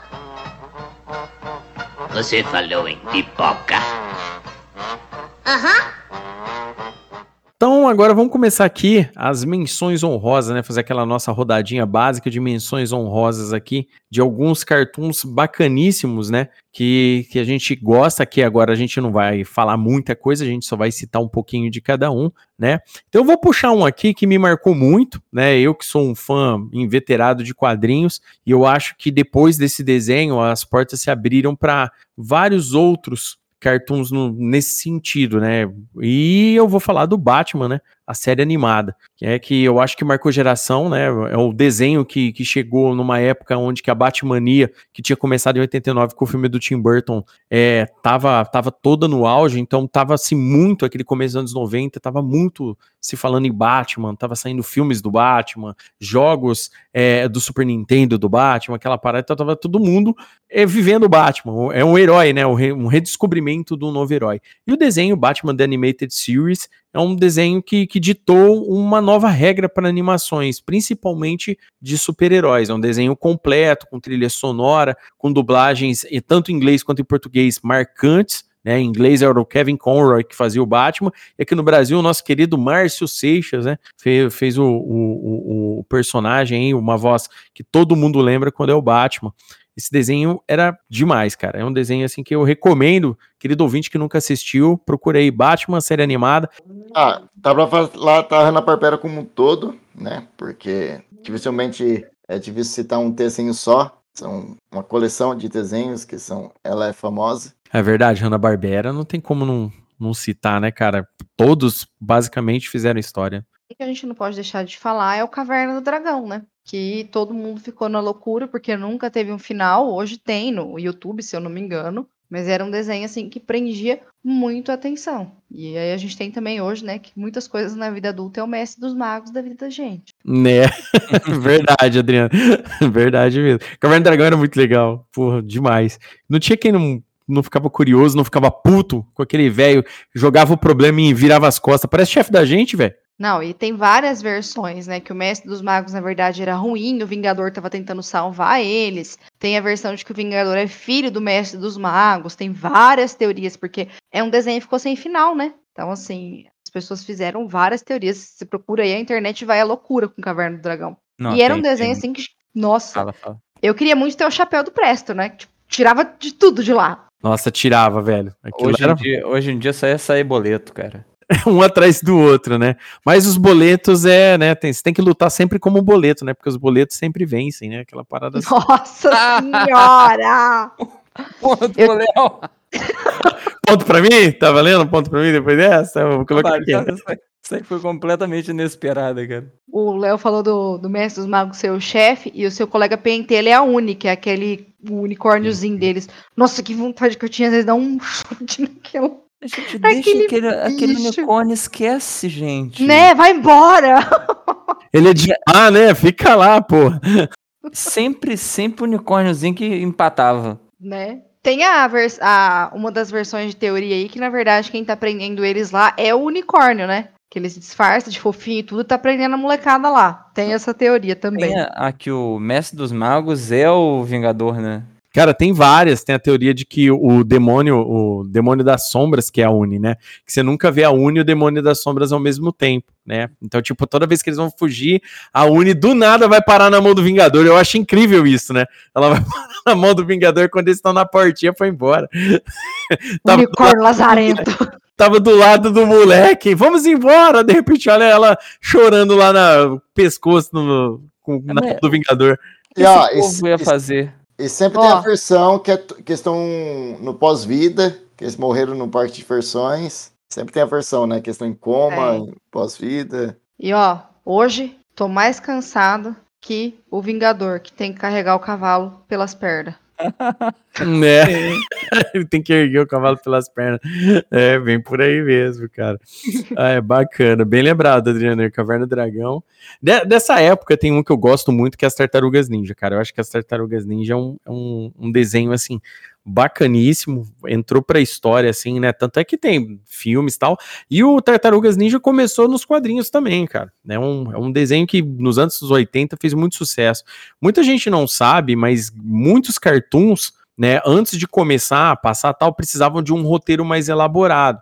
Para quem não sabe, por exemplo, G.I. Joe, né, o desenho do- dos comandos em ação aqui no Brasil, G.I. Joe, por exemplo, tinha, tinha roteiros da Marvel, inclusive feitos pelo Larry Hama. Larry Hama teve uma época incrível no Wolverine, por exemplo, no, no começo dos anos 90. Então tem muita coisa bacana, é, né? E Tartarugas Ninja, cara, quem não gosta, né, do, do desenho, né? Ainda mais que Tartarugas Ninja entrou naquela vibe do, da Ninja Mania que tava acontecendo na época. Cara, era sucesso absoluto. Tanto os filmes depois que vieram tal. Não tem como não gostar de Tartarugas Ninja. E ó, pra quem gosta de games, vai estar saindo um jogo novo das Tartarugas Ninja logo mais aqui. Um, dois meses, um jogo novo das Tartarugas Ninja aí pra Steam, PlayStation tal. Bem legal. Eu só queria colocar aí que o, o melhor Tartarugas Ninja é que o vilão dele é o Shao Kahn. Porra, você pegou essa aí, né? Ô, é, quem que é o, o Shao Kahn, né? É, mas é a, a armadura do, do Destruidor é da Do hora. Destruidor- Não, é do mas é igual o Shao Kahn, cara. Eu acho que, que os caras lá em 92, quando foram pensar no Shao Kahn, ó, a gente precisa dar uma armadura da hora pra ele. Pô, vamos, vamos, vamos colar a do Destruidor. Ah, E o Destruidor. é, ó, vai- A organização, como chama? é, é, da, é Uzi, né? A gangue do pé, né? É a gangue do pé, por causa que é, a- é o, é o contratar a gangue do mal do, do, no Punho de Ferro. Mas o, o- ó, o- e tipo assim, ó, pra quem gosta aí, tem daquelas animações da DC, saiu uma recente do ano passado ou retrasado, que é Batman e as Tartarugas Ninja, cara, que é bem legal também. Bem bacana mesmo. Eu gostava muito do Tartarugas Ninja pelo nome da, do- das tartarugas, né? Que são nomes de Artistas, né? artistas do renascentismo, é isso? Se eu não me engano, é Renascimento, isso. Renascimento, isso. Eu sempre confundo. Troca as bolas. Nossa, eu lembro que eu gostava muito. Eu achava Donatello maravilhoso. Meu sonho de criança era ter um cachorro que chamava Donatello, mas a minha mãe não deixava. ah, cara, e fez muito sucesso esse desenho. Esse, esse, esse desenho também teve um jogo pro, pra Fliperama que era famosíssimo, e um jogo de Super Nintendo que é o Turtles in Time também, que é épico, né? A galera sempre gostou muito desse, desse desenho. Tartarugas Ninja marcou época também. Muito bom. Teve a PlayStation também, né? Tem, não, eu acho que pra Eu qualquer console. É. Qualquer console saiu uma versãozinha de, de jogo do- das tartarugas. Vamos lá, galera, pode puxar mais. Outro que aparece aí que é bom é o Avatar, a Lenda de Aang, né? Eu assisti todo e queria muito ser uma dobradora de terra. Momento de polêmica agora, hein? Avatar é desenho ou anime? Eu ia Adoro. falar sobre isso, cara. Ele é um, ele é um desenho, né? Por, por, Ele é um, ele é um desenho animado, é, é um desenho inspirado pelos animes. É isso aí, um desenho em formato anime, mas é desenho. Mas, cara, é muito bom, cara. É, mu é absurdo de bom, velho. Ó, É quem ótimo. gostou, tem também o Príncipe Dragão, que é do mesmo estúdio e é muito bom. Tem no Muito bom Netflix. Ó, Ah, eu vou pegar pra assistir, se eu não conheço. Nossa, é muito, muito bom. E ele é uma das poucas animações que eu assisti ele é, em inglês, porque os personagens têm sotaques, e é bem legal. A dublagem é boa também em português, mas a dublagem em inglês, o- os elfos, o pessoal que aparece, os personagens, é, cada tipo tem um sotaque diferente. E é muito legal. É um desenho muito bem feitinho. Eu tô doida porque tá pra sair mais uma temporada. Mas Sim, assim, estamos- o Avatar eu guarda. gos- gostei muito da lenda de Aang, mas a lenda de Korra não me cativou. Não... Também. É, eu também é tô mais- desse. Eu compartilho É dessa fraco. opinião. É mais fraco. É, a- de fato, a, Enki- o livro de Enki é, é melhor. Só que eu gostei muito de Corra e, e eu tô com muito medo agora da adaptação que tá saindo na Netflix, né? Que os produtores se afastaram, tá tendo muito rolo. Aliás, falou em adaptação, não- não- atualmente não tem como não ficar com medo, né? Não é todo mundo que dá certo igual um The Witcher, né? Então é complicado. Mas Avatar, a lenda de Aang é foda, gente. É, é como vocês falaram aí. Ele é um, ele é um, um cartoon, né? Ele foi produzido pela Nickelodeon e tal. Só que é toda a inspiração, o jeito serializado, a, a animação de combate é totalmente no estilo anime, cara. Aquela, aquele combate frame a frame, né? Que nem eles usavam muito no, no meio dos anos 90, eles utilizaram nesse desenho mais de 10 anos depois. É uma coisa que eu tava vendo, por que que Avatar A Lenda de Aang é tão bom? Tirando a história, que é incrível, entendeu? Os combates, eles são animados frame a frame. Então, por isso que a gente tem todos os detalhes, né? Aqueles movimentos de Kung Fu bem longos, né? Que tem no desenho, porque para o querido ouvinte aí que não manja muito de artes marciais, em A Lenda de Aang, aquilo é tudo Kung Fu, velho. São vários estilos diferentes de Kung Fu. E é muito louco, velho. Muito bom mesmo. Eu ia falar isso. Uma coisa que eu, uma coisa que eu gosto muito do desenho é que ele dá. É, o Kung Fu é baseado em movimentos de animais e elementos da natureza. De forma geral, o- a base do Kung Fu é essa. E é nítido como, com, como assim, a dobra de cada elemento segue a linha de uma. De uma.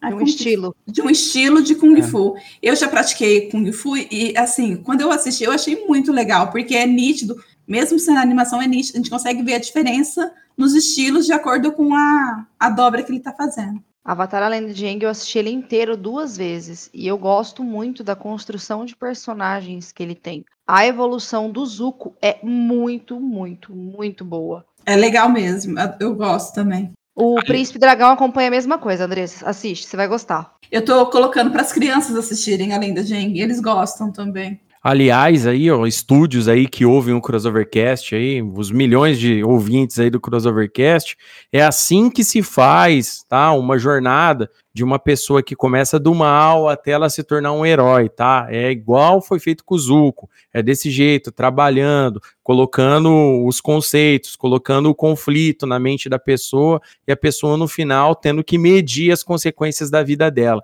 É assim que funciona, tá? Isso daí eu tô falando apontando o dedo aí pra galera que adora trabalhar com o capuz vermelho, tá bom? Porque pra galera que em Deus aí, Jason Todd, capuz vermelho, justiceiro, quando vocês quiserem trabalhar com alguém de vilão pra herói, trabalha do jeito certo, tá?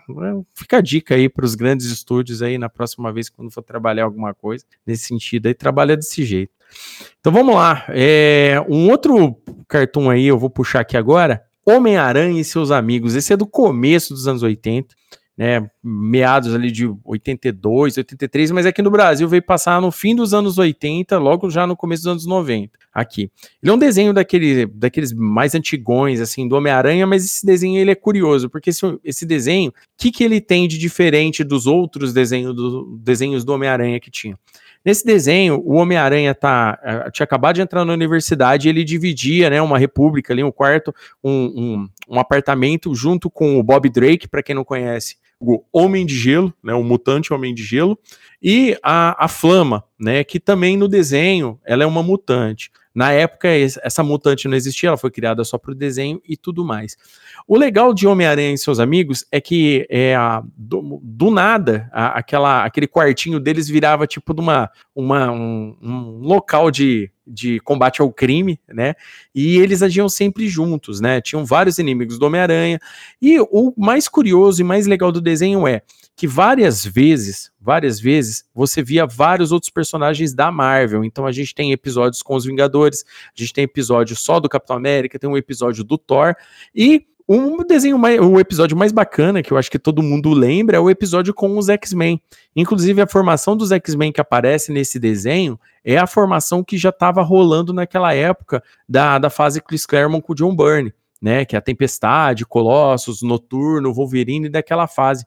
Então é muito legal esse desenho. Esse desenho, se não me engano, ele não tem muitos episódios. Eu acho que é, ele, ele tem uma ou duas temporadas, né, ele não é extenso, mas é um desenho que marcou muita gente, justamente pela interação do Homem-Aranha. Doutor Estranho tem, Homem de Ferro, tem vários outros. É, é, personagens, vilões icônicos, o próprio Magneto aparece na série, né? O Doutor Destino. Então é bem legal esse desenho, um cartoon assim bem legal.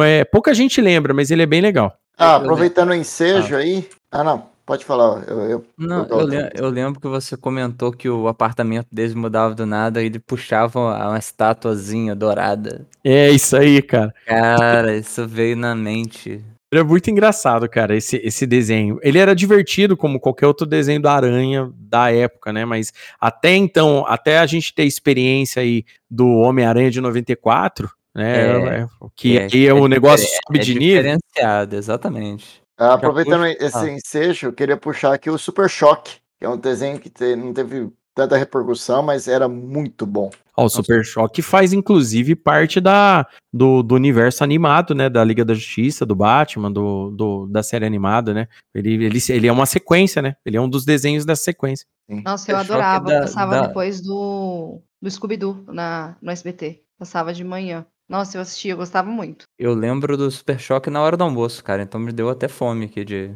de ouvir falar. É, todo mundo fala, né? Nossa, cara, falou Super Choque, deu vontade de comer, né? Por causa do almoço, né? Super Choque é um personagem aí da DC, tá? Pra hoje, da galera, né? Mas nos anos 90 era de outra editora, mas depois se tornou um, um da, da DC e é um personagem corriqueiro, inclusive com participações em outras séries muito bacanas, tipo Justiça Jovem, por exemplo, né? Tem o Super Choque aí na terceira temporada. Então, bem legal e bem lembrado o Pedro por, do Super Choque. Hum, tem o Homem-Aranha de 94 que como a gente já falou, ele é melhor do que o Homem-Aranha e seus amigos, que ele já introduz é, grande parte do que a gente viu nos filmes aí, vai ver nesse filme que vai ser uma bagunça nova aí. E é basicamente isso, cara. É muito oh. maneirinho. Eu gostava desse Homem-Aranha aí. É, na verdade, como eu conheci ele através desse desenho, então eu acho que essa seria a verdadeira face do Homem-Aranha, tipo, dos filmes que que vieram depois e tudo mais, eu acho que o que mais se assemelha a ele é do. Como chama o ator? É do Andrew Garfield. É isso, né? Que eu acho que se assemelha mais a essa versão do Homem-Aranha mais comediante aí, de, de tirar onda com os, com os bandidos. É, vale, lembrar que esse desenho do Homem-Aranha de 94, ele, vem, ele é daquela leva da Marvel, né? Que, que chegou no, no, começo dos anos 90, a Marvel resolveu criar alguns desenhos melhorados, né? Melhores do que os anteriores que ela estava fazendo. Né? E esse desenho do, do Homem-Aranha de 94 é, é uma prova viva de, de um bom desenho do Homem-Aranha, né? De como se fazer um, trabalhar um personagem que era de uma outra mídia e você jogar ele em outra. No caso, esse desenho, assim como o Amaro falou, ele, ele sobe muito o nível né, a, vale nessa época a gente estava nos quadrinhos no, dentro do efeito image ainda, aquela parada personagens musculosos, é, porradaria exacerbada, só que o roteiro desse desenho do Homem-Aranha, ele pegava várias sagas antigas do personagem, algumas sagas até conhecidas, e colocava no desenho, de uma forma assim, bem mais, a, a, de forma adaptada, e tipo, a dublagem desse, desse desenho é excelente. É, gostaria de, de colocar aí a, a tradução, que em vez deles colocarem justiceiro, por exemplo, se não me engano, eles, eles colocaram é, caçador, uma parada assim, sabe, pro, pro justiceiro, o, a tradução.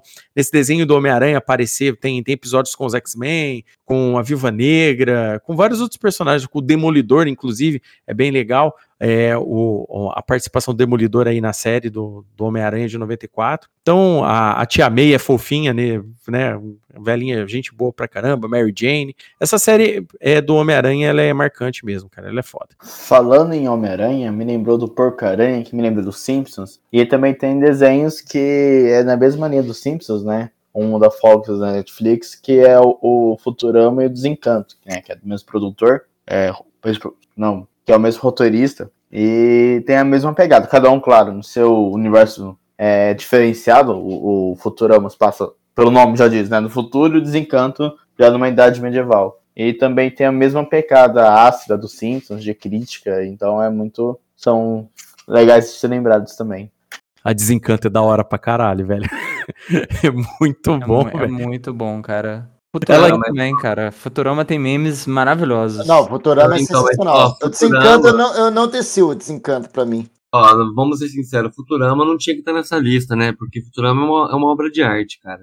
É muito Sim. de qualquer desenho que você falou hoje. Se vocês já assistiram Futurama na sequência, cara, você sabe o que eu tô falando. Aquilo é uma obra de arte. Todos os Sim, é. detalhes, as frases do começo, o desenho dos anos 50 que aparece na abertura, as referências. Cara, esse é, é, pra mim é o melhor desenho é Futurama. Eu não Não, coloquei essa lista porque a gente tava falando de, mar- de que marcou a vida, mas assim, questão de coisas que eu vi na- até hoje de animação, cara, Futurama é muito bom. Não, na, na realidade a gente tem que contar pro ouvinte. É, a gente teve a rodada principal ali com os, com os cartoons que a gente escolheu, mas ninguém foi digno de falar de Futurama, porque Futurama é uma coisa acima, cara. É o concurso, né? Aquela parada.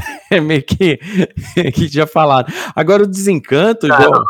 Já, já que o Futurama não tá nessa lista, eu vou fazer a minha própria lista com prostitutas e, e 21. Caralho. Blackjack, Blackjack é 21. Blackjack pra quem não total. sabe. É, foi isso aí mesmo. Ai, o desencanto, Pedro, você tava falando aí que você não curtiu muito, mas é que o desencanto você tem que entender aquele contexto medieval pra dar risada, né? Que nem a Ah, hora sim. que ela tá questionando as, as, as madres dentro da igreja. Ah, mas por que, que vocês estão dando ouro? Não é mais fácil dar pros pobres? E ela, herege. É muito da hora esses negócios aí, cara. É, Tem o Tiny Toons também, que se, se não me engano é aquele que passava na. Meu Deus, eu vou ter que falar dela de Na novo, Globo, tá? na Globo. Na TV Globinho, antes da Fátima Bernardes destruir com tudo da vida. É, esse aí mesmo, cara. Tiny Não. Toons era fora. Tiny É- Toons era a versão é, humor negro, né, do, do, dos Looney Tunes normais, né, que tinha, né? Só que era como se eles fossem todos adolescentes, né? Era muito engraçado. Na verdade, era sobrinho, né? Porque o, pre- o diretor da escola era o Pernalonga, né? Era muito engraçado isso daí. Eu, eu- eu lembro até hoje daquele aquele marcianozinho pequenininho, cara, muito maneiro. É. Nossa, é engraçadíssimo aquilo lá, cara. Desse- dessa época também, Animaniacs também, né? Que, que passava Sim. logo em sequência também, que era pura Cara, mas, zoeira. ó, do Tiny Toons, é, eu lembro muito de um. Era um filme separado, não era um episódio da TV, né? Tanto que eu tive que alugar na, na locadora. Era um episódio que eles iam, tipo, pra Disneylândia. Pro, é, eu não lembro o nome do parque. Era um parque lá que era o, como se fosse a Disneylândia. E os brinquedos eram todos absurdos. Tinha um brinquedo lá que chamava Tapa Maluco. Aí basicamente era com uma alavanca, sabe? Como se fosse um- uma, uma É. catapulta. E aí tinha uma mão. Aí as pessoas subiam em cima da mão e a mão é, batia no chão depois com elas, sabe? E aí É um cena. filme mesmo, Juca. É, é um é filme. muito louco esse, esse, esse filme deles é muito bom, cara. Nossa, tinha muito dessa zoeira. Falando dessa época também aí de meio nostálgica, junto com que, que, eu, que eu curtia muito o X-Men, o, o Homem-Aranha de 94, foi os X-Men de 92. Também, para mim, é a versão oficial de X-Men, como eu não sou de, de ler de quadrinhos, a versão oficial de, X-Men é a que passava na, na época de 92. Eu sempre queria ser a vampira, achava ela muito massa, realmente ela é fodona. E, e, assim, eu curtia muito o lance do. Ah, eu acho que o desenho, todas as, as histórias que, que, que, é- que exibiu nessa, exibiram nessa época, eu gostava muito. Aí depois que eu comecei a namorar o Léo e tudo, eu fui entender muito, mais, muito melhor o universo Marvel, e que ele me disse que eles eram bem fidedignos aos, aos quadrinhos, aí que eu fiquei mais, mais interessada ainda. Ah, esse desenho dos X-Men aí, cara, é, é- eles, é, na verdade, ajudou a popularizar mais ainda os X-Men aqui no Brasil, né? Os quadrinhos dos X-Men, na verdade, no Brasil em si, não vendiam tanto até chegar o desenho. No, no exterior vendia pra caralho. E quem colecionava quadrinhos até lia e gostava, né? Mas pra galera mais leiga, né, o, o- a chegada dos X-Men, o advento dos X-Men foi quando chegou esse desenho aí. E esse desenho passou durante muito tempo, né? A, a Globo só tinha duas temporadas do desenho, a Globo nunca passou ele inteiro. Depois, quando ele, esse desenho foi passar na Fox, né, na multicanal, aí eles passaram as cinco temporadas, que esse desenho tem cinco temporadas. Quem nunca assistiu, recomendo, porque tem adaptações de vários arcos dos quadrinhos dos X-Men bons, né? Tem a saga da Fênix normal, a saga da Fênix Negra, tem um, uma introdução, assim, entre aspas, à era do Apocalipse, por exemplo. Até então a, a saga não tinha saído nos quadrinhos, mas o conceito apareceu no desenho pela primeira vez. Dias de um Futuro Esquecido é adaptado lá, é, a saga de Proteus é adaptado lá, é, um, Cara, nossa, tem, tem vários, tem vários. Recomendo muito. Eles fazem uma adaptação da, da HQ Arma X, bem porca, mas é uma, uma, uma adaptação pro desenho até que ficou legal. Tem crossover com outros personagens ali também no, no desenho deles, né, do, do dos X-Men. Então esse desenho aí ficou muito famoso. Esse desenho também ajudou o Wolverine a virar um personagem badass, né, muito mais badass do que ele já era pra galera que lia quadrinhos, mas o Wolverine subiu de muito de nível, ainda mais aqui no Brasil naquela, né, nessa época nos 90 que a galera tava muito na louca por causa de anti-herói, então o Wolverine ajudou o Wolverine a subir muito de nível nessa época. E esse desenho tá no coração de todo mundo, não tem quem não gosta. Tem, tá completinho na Disney Plus, querido ouvinte aí, se quiser assistir esse desenho dos X-Men, tanto dos X-Men quanto do Homem-Aranha, tá completaço lá. E, e citando aí também o X-Men Evolution aí, que fez tudo muito bem também, só não sei o que, que eles arrumaram com o Gambit, né? Então, X-Men Evolution, cara, é aquela parada que todo mundo é. fala. Ele era um desenho com, com o conceito dos X-Men, né, levando os X-Men e tal, mas com relação à adaptação, assim, tipo, é... ele é um desenho feito, mas ele, tipo, é, é a malhação dos X-Men, entendeu? Não que seja ruim, tá, querido ouvinte, só tô falando que ele, ele, ele tira muito mais daquele peso que o desenho normal de 92 tinha, porque o desenho de 92 puxava muita coisa dos quadrinhos. Então tinha muito aquele ódio mutante, aquela parada. Não que X-Men Evolution não tinha, mas era bem mais leve o negócio. E X-Men Evolution trazia outros personagens como foco, como a própria Kitty Pride, né? A Kitty Pride, para quem não sabe, a Lince Negra, que é um personagem famoso dos X-Men, que no desenho de 92 não teve sua adaptação, mas aí no X-Men Evolution teve. Eu Inclusive passava ele e um da Liga da Justiça no SBT uhum. que eu gostava bastante. Esse da Liga da Justiça, eu lembro que eu achava lindo o desenho da Mulher Maravilha. Sempre que falo assim do desenho dela, eu lembro desse. Eu não não sei falar a versão, eu lembro que era só o desenho da Liga da Justiça mesmo. Era, eles apresentavam assim. É isso aí, mas é, mas é isso mesmo,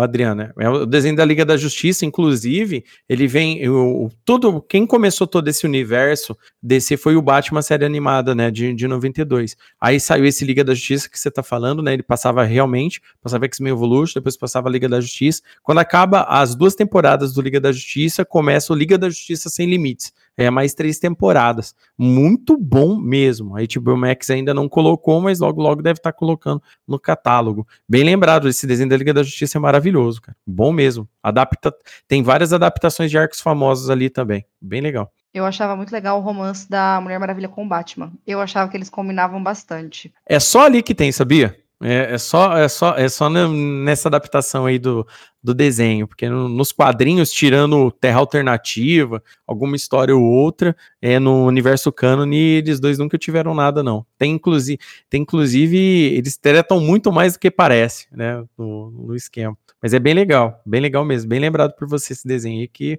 eu também gosto dele, gosto dele demais. As crianças aqui em casa também adoram. O Jack Horseman, já que vocês falaram várias animações adultas, uma bem legal aí, não é muito feliz, mas é engraçada, é o Bojack Horseman, que é a história de um cavalo, um homem cavalo, que foi celebridade nos, nos, anos 90, né? Ele tinha uma série, um sitcom famoso nos anos 90. E a série lida com a crise de meia-idade dele, né? A, a pós-fama, enfim. E não é só, apesar de ser humor, ela tem muito uma questão filosófica, de coisas sobre a vida adulta, muito bom mesmo. E o dublador é, é o Will Arnett, que é um comediante, comediante muito engraçado.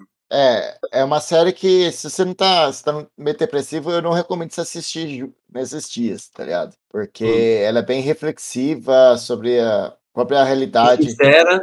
E sincera, verdade. É, e por último aí, nas menções honrosas, né?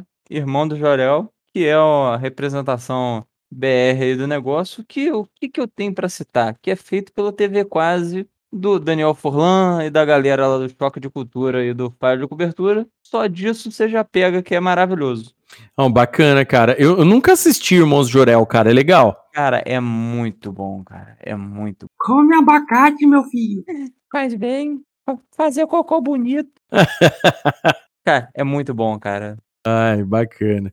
E aqui, a gente fez uma listinha separada aqui, querido ouvinte, de menções desonrosas, mas eu, não... eu não concordo já com, com Fudêncio como desonrosa, porque Fudêncio é um pera aí. desenho muito maneiro. Não, é maneiro, mas ó, ô, ô, Juca, explica pra gente por que menção desonrosa. Cara, é que esses desenhos, na verdade, eles não têm um- uma relação direta aí com o que a gente chama de cartoon, né? Eles são. Hum, Eles são um, um tipo especial de cartoon, vamos falar assim. É, ou às vezes é um web, um web cartoon, um webtoon, né? Como eles dizem. Ou é um, um lance meio. Eu não sei nem como explicar isso, mas aqueles desenhos do. Da. é, co- Como é que chama aquele negócio do Cartoon Network que tinha à noite? Não perturbe? Adult Swim. Adult Swim. Adult Swim, isso, é. É, ou os desenhos do tipo Adult Swim, né, que na verdade eles pegavam animações é, antigas e refaziam. Enfim, é algo que é como se fosse uma, um metatoon. É um desenho que vem de outro, do- de uma origem própria do, do cartoon ou de o- outras origens externas e, e tem uma relação próxima com o cartoon, sabe? Ah, Tem um legal. desses desenhos que a gente colocou na lista, uma história parecida com, com os cartoons normais, entendeu? Ah, aqui foi o produtor, tem o dublador. Na verdade, sempre ou é uma zoeira, ou é uma loucura. O próprio Fudêncio aí que tá te indignando, o Fudêncio era o bonequinho que ficava do lado do João Gordo no É. Gordo ao Gogô, sabe? Não é, não é um cartoon que tava, entendeu? É, é- foi uma zoeira a partir de outra zoeira. Enfim, você Sim, ficou sim, confuso, sim. mas você, você me compreendeu. Não, peguei, peguei. Mas tem, tem um sentimento, cara, que é, é- Mas, ó, ó, veja bem, desonrosa não é ruim, cara. Quem disse que é ruim? O, o, o termo desonroso que ele usou aí, é, na verdade, é só pra não, não entrar na mesma lista, mas é que é bom, né? Eu dava muita risada, cara. Fudência e sua turma, porra. é, eu gostava Você acha, muito você acha da. que, o, você acha que o, que o Justiceiro é um cara honrado? Não é, e todo mundo gosta dele, entendeu? Então não é. Exatamente. Não, eu gostava muito da Funéria entrevistando a galera, cara. Que não é do dentro do desenho, mas era. Passava na MTV lá, é maravilhoso também. É a me- mesma coisa, é uma derivação, né? Tipo, também encaixa. Aqui nessa lista a gente tem aqui épicos, né, da internet aí, com milhões de visualizações e risadas logo em seguida, como Happy Tree Friends, por exemplo, né, cara? Quem não gosta, é assim, que nem eu falo, não é pra criança, isso aqui não é pra criança, mas nem fudendo, mas é pra um adulto que tá afim de dar risada de doideira, velho. Happy Tree Friends eu, eu acho que é o pináculo do humor negro em qualquer mídia, velho. Então, e Happy Tree Friends, vocês curtem? Vocês gostavam? Cara, é muito bonitinho, cara. Esse é o, o termo correto. O problema é esse, né? Ele te, te pega no começo porque é muito bonitinho, né? Muito bonitinho, cara. E me admiro o quão certo que deu, cara. Porque era um. Se não me engano, era só o site mesmo, né? Era só o site, eu acho que a origem inteira não foi nada Era o site, mas depois foi pro. Depois ele virou um webtoon aí, igual o, o- o Juca falou. Mas aí ele já tava consagrado, cara.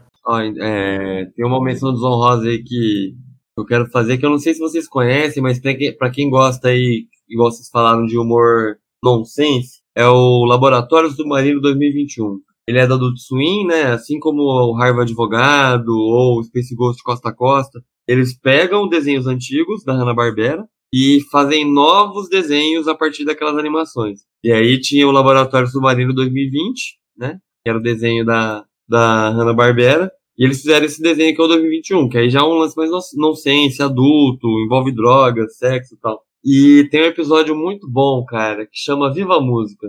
Vocês alguém aqui já assistiu esse desenho?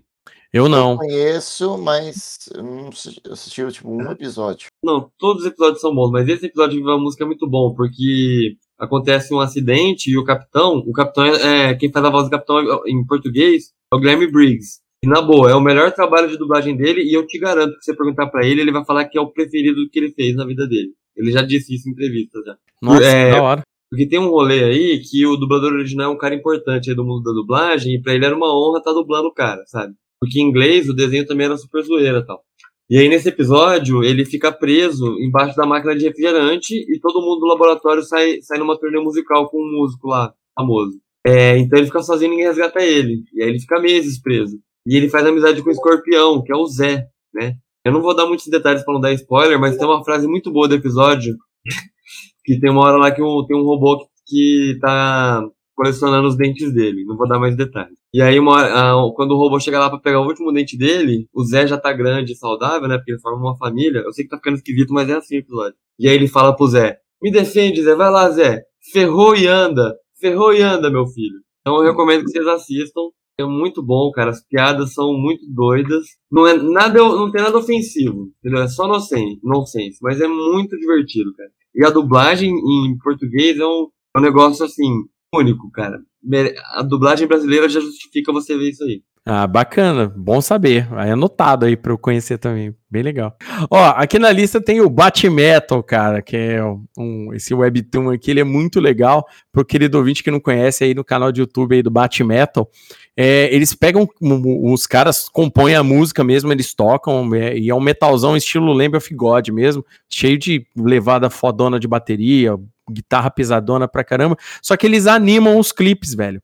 E é tudo com o Batman, cara. A ver, a, tem tudo a ver com o Batman, o Batman cantando, é, com, com a Bat Família tocando tal. É muito louco mesmo, velho. Bem legal aí, recomendo pra galera ah, pra eu conhecer. Tô ligado, cara, é muito bom, velho. Não, as músicas é louca, hein, o, Amaro? Sim, as músicas sim, muito bem sim. tocadas. Muito bom mesmo.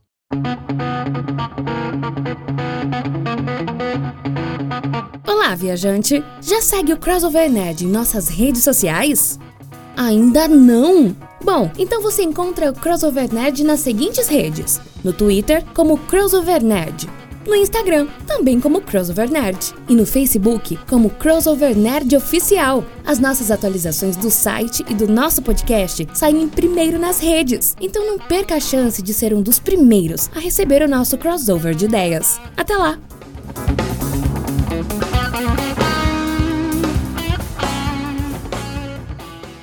Então é isso aí, querido ouvinte. Esse foi o episódio aqui do Crossovercast, onde que a gente falou dos nossos é, cartoons que marcaram nossas vidas, né? É óbvio, né, que às vezes a gente esqueceu de algum cartoon, ou talvez a gente não tenha assistido, ou quem sabe a gente não gosta, é completamente normal.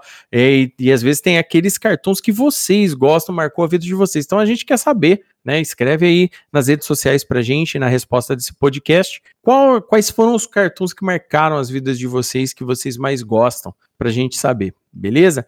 E para você, querido ouvinte, né, que também que ficou até agora, ouviu aí as nossas redes sociais, não deixe de nos seguir sempre, né, para ficar antenado quando sair episódios novos do Crossovercast. E também, caso você queira apoiar o nosso projeto, para o nosso projeto e atingir mais e mais degraus aí nessa escalada via internet, você pode assinar, né, apoiar o Crossovercast, né, e o, o site do Crossover Nerd lá no Catarse, né, catarse.me barra Crossover Nerd, tá? E cada apoio, né, cada nível de apoio tem várias recompensas, desde grupo de WhatsApp com a gente, poder sugerir pauta, conversar com a gente de várias coisas, recompensas e tudo mais. Ou, se você preferir, dar aquela ajuda mais de boa, não quer assinar, não quer, não quer mexer com essa parada de assinatura, mas gostaria de ajudar, a gente também tem o Pix do Crossover Nerd, né? Então é pixcrossovernerd@gmail.com para mandar um pix aqui pra gente, tá bom? E seu nomezinho vai parar lá na nossa na nossa página de apoiadores, tá bom? Obrigado mais uma vez, querido ouvinte. Então vamos lá, hoje teve pouca piada aqui, hein, cara? Eu tô olhando aqui, ficou eu e o Bruno empatado. Quer dizer que só eu e o Bruno contou uma piada aqui hoje? Que coisa, hein? Mas vocês estão fracos hoje, hein? Rapaz, eu, eu, eu acho que a gente tava, tava tão ferrado na nostalgia hoje que a gente esqueceu das piadas, né? Eu, as É piadas que as meio- piadas dos desenhos são tão ácidas, tão ácidas, que acabou estragando essas piadas. Exatamente. um ponto pro Bruno, um ponto pro Bruno. Quando vocês veem que eu tô no páreo pra ganhar o negócio, quer dizer que o negócio tá feio hoje aí, ó. Então, aí, então o Bruno venceu, né? Porque o Bruno mandou essa piada no fim agora, eu não tenho o contragolpe. Então é assim. O Bruno é o vitorioso de hoje no nosso campeonato de piadas aqui hoje. Então vamos lá. Vamos para as nossas cons- considerações finais aqui. Andressa Palmieri, suas considerações finais. Tchauzinho pra galera. Olha, a gente falou aqui de uma porção de desenhos, eu tenho certeza que tem mais um monte que a gente acaba deixando, esquecendo de falar. Diz aí pra gente, qual que desenho mais, mais, marca, mais marcou vocês? Pedro Fusaro, suas considerações finais. Tchauzinho pra galera. É, pessoal, é, são vários desenhos aqui adultos, né? Não sei se todos são permitidos a, a vocês assistirem, mas não percam a oportunidade. Ah, bacana. Bruno Azevedo, suas considerações finais, tchauzinho pra galera. É, para mim, desenho animado é um rascunho de uma realidade que não deu certo. Isso é tudo, pessoal. Ah, profundo, hein, meu? Caraca. Good vibes. Eu achei, eu achei que eu tivesse chamado o Bruno e não o Amaro nessa vez agora aqui. Né? Rapaz. Good vibes, né, Amaro? Não, é, eu, eu senti meu coração quentinho agora. Foi de boa, é. Ai, bacana. Gabriel Oliveira, suas considerações finais, tchauzinho pra galera. Bom, serei simples e direto. Pu, pu, pu, pu, pu, pu, pu, pu, pu, pu, por hoje é só PPP, pessoal. Ai, muito bom, Gabriel. Ai, que bom, Ai, cara, legal pra caramba. Amaro Assad, suas considerações finais, tchauzinho pra galera. Então, eu vou usar uma frase aqui da Sandy, do, do Bob Esponja, que ela é muito pertinente com a situação que a gente vive na- no, no mundo, que é a seguinte, abre aspas. Burrice não é um vírus, mas está se espalhando como se fosse um. Fecha aspas. Porra! Caramba, hein? A Sandy já mandou, a- cantou a pedra lá, porra. Nossa senhora, essa foi da. Foi, Isso foi, foi trevosa. Sandy não tem o Júnior, hein? Né? Desse jeito aí. Caraca, olha. Ai, bacana. Juca Vladislau, suas considerações finais, tchauzinho pra galera. É, eu não sei se eu consigo fazer, mas eu vou tentar. Ah, ah, ah. Alguma coisa assim. Era a despedida do pica-pau. Foi horrível. Tchau. Ô, Juca, pra compensar, você pode fazer a triste agora.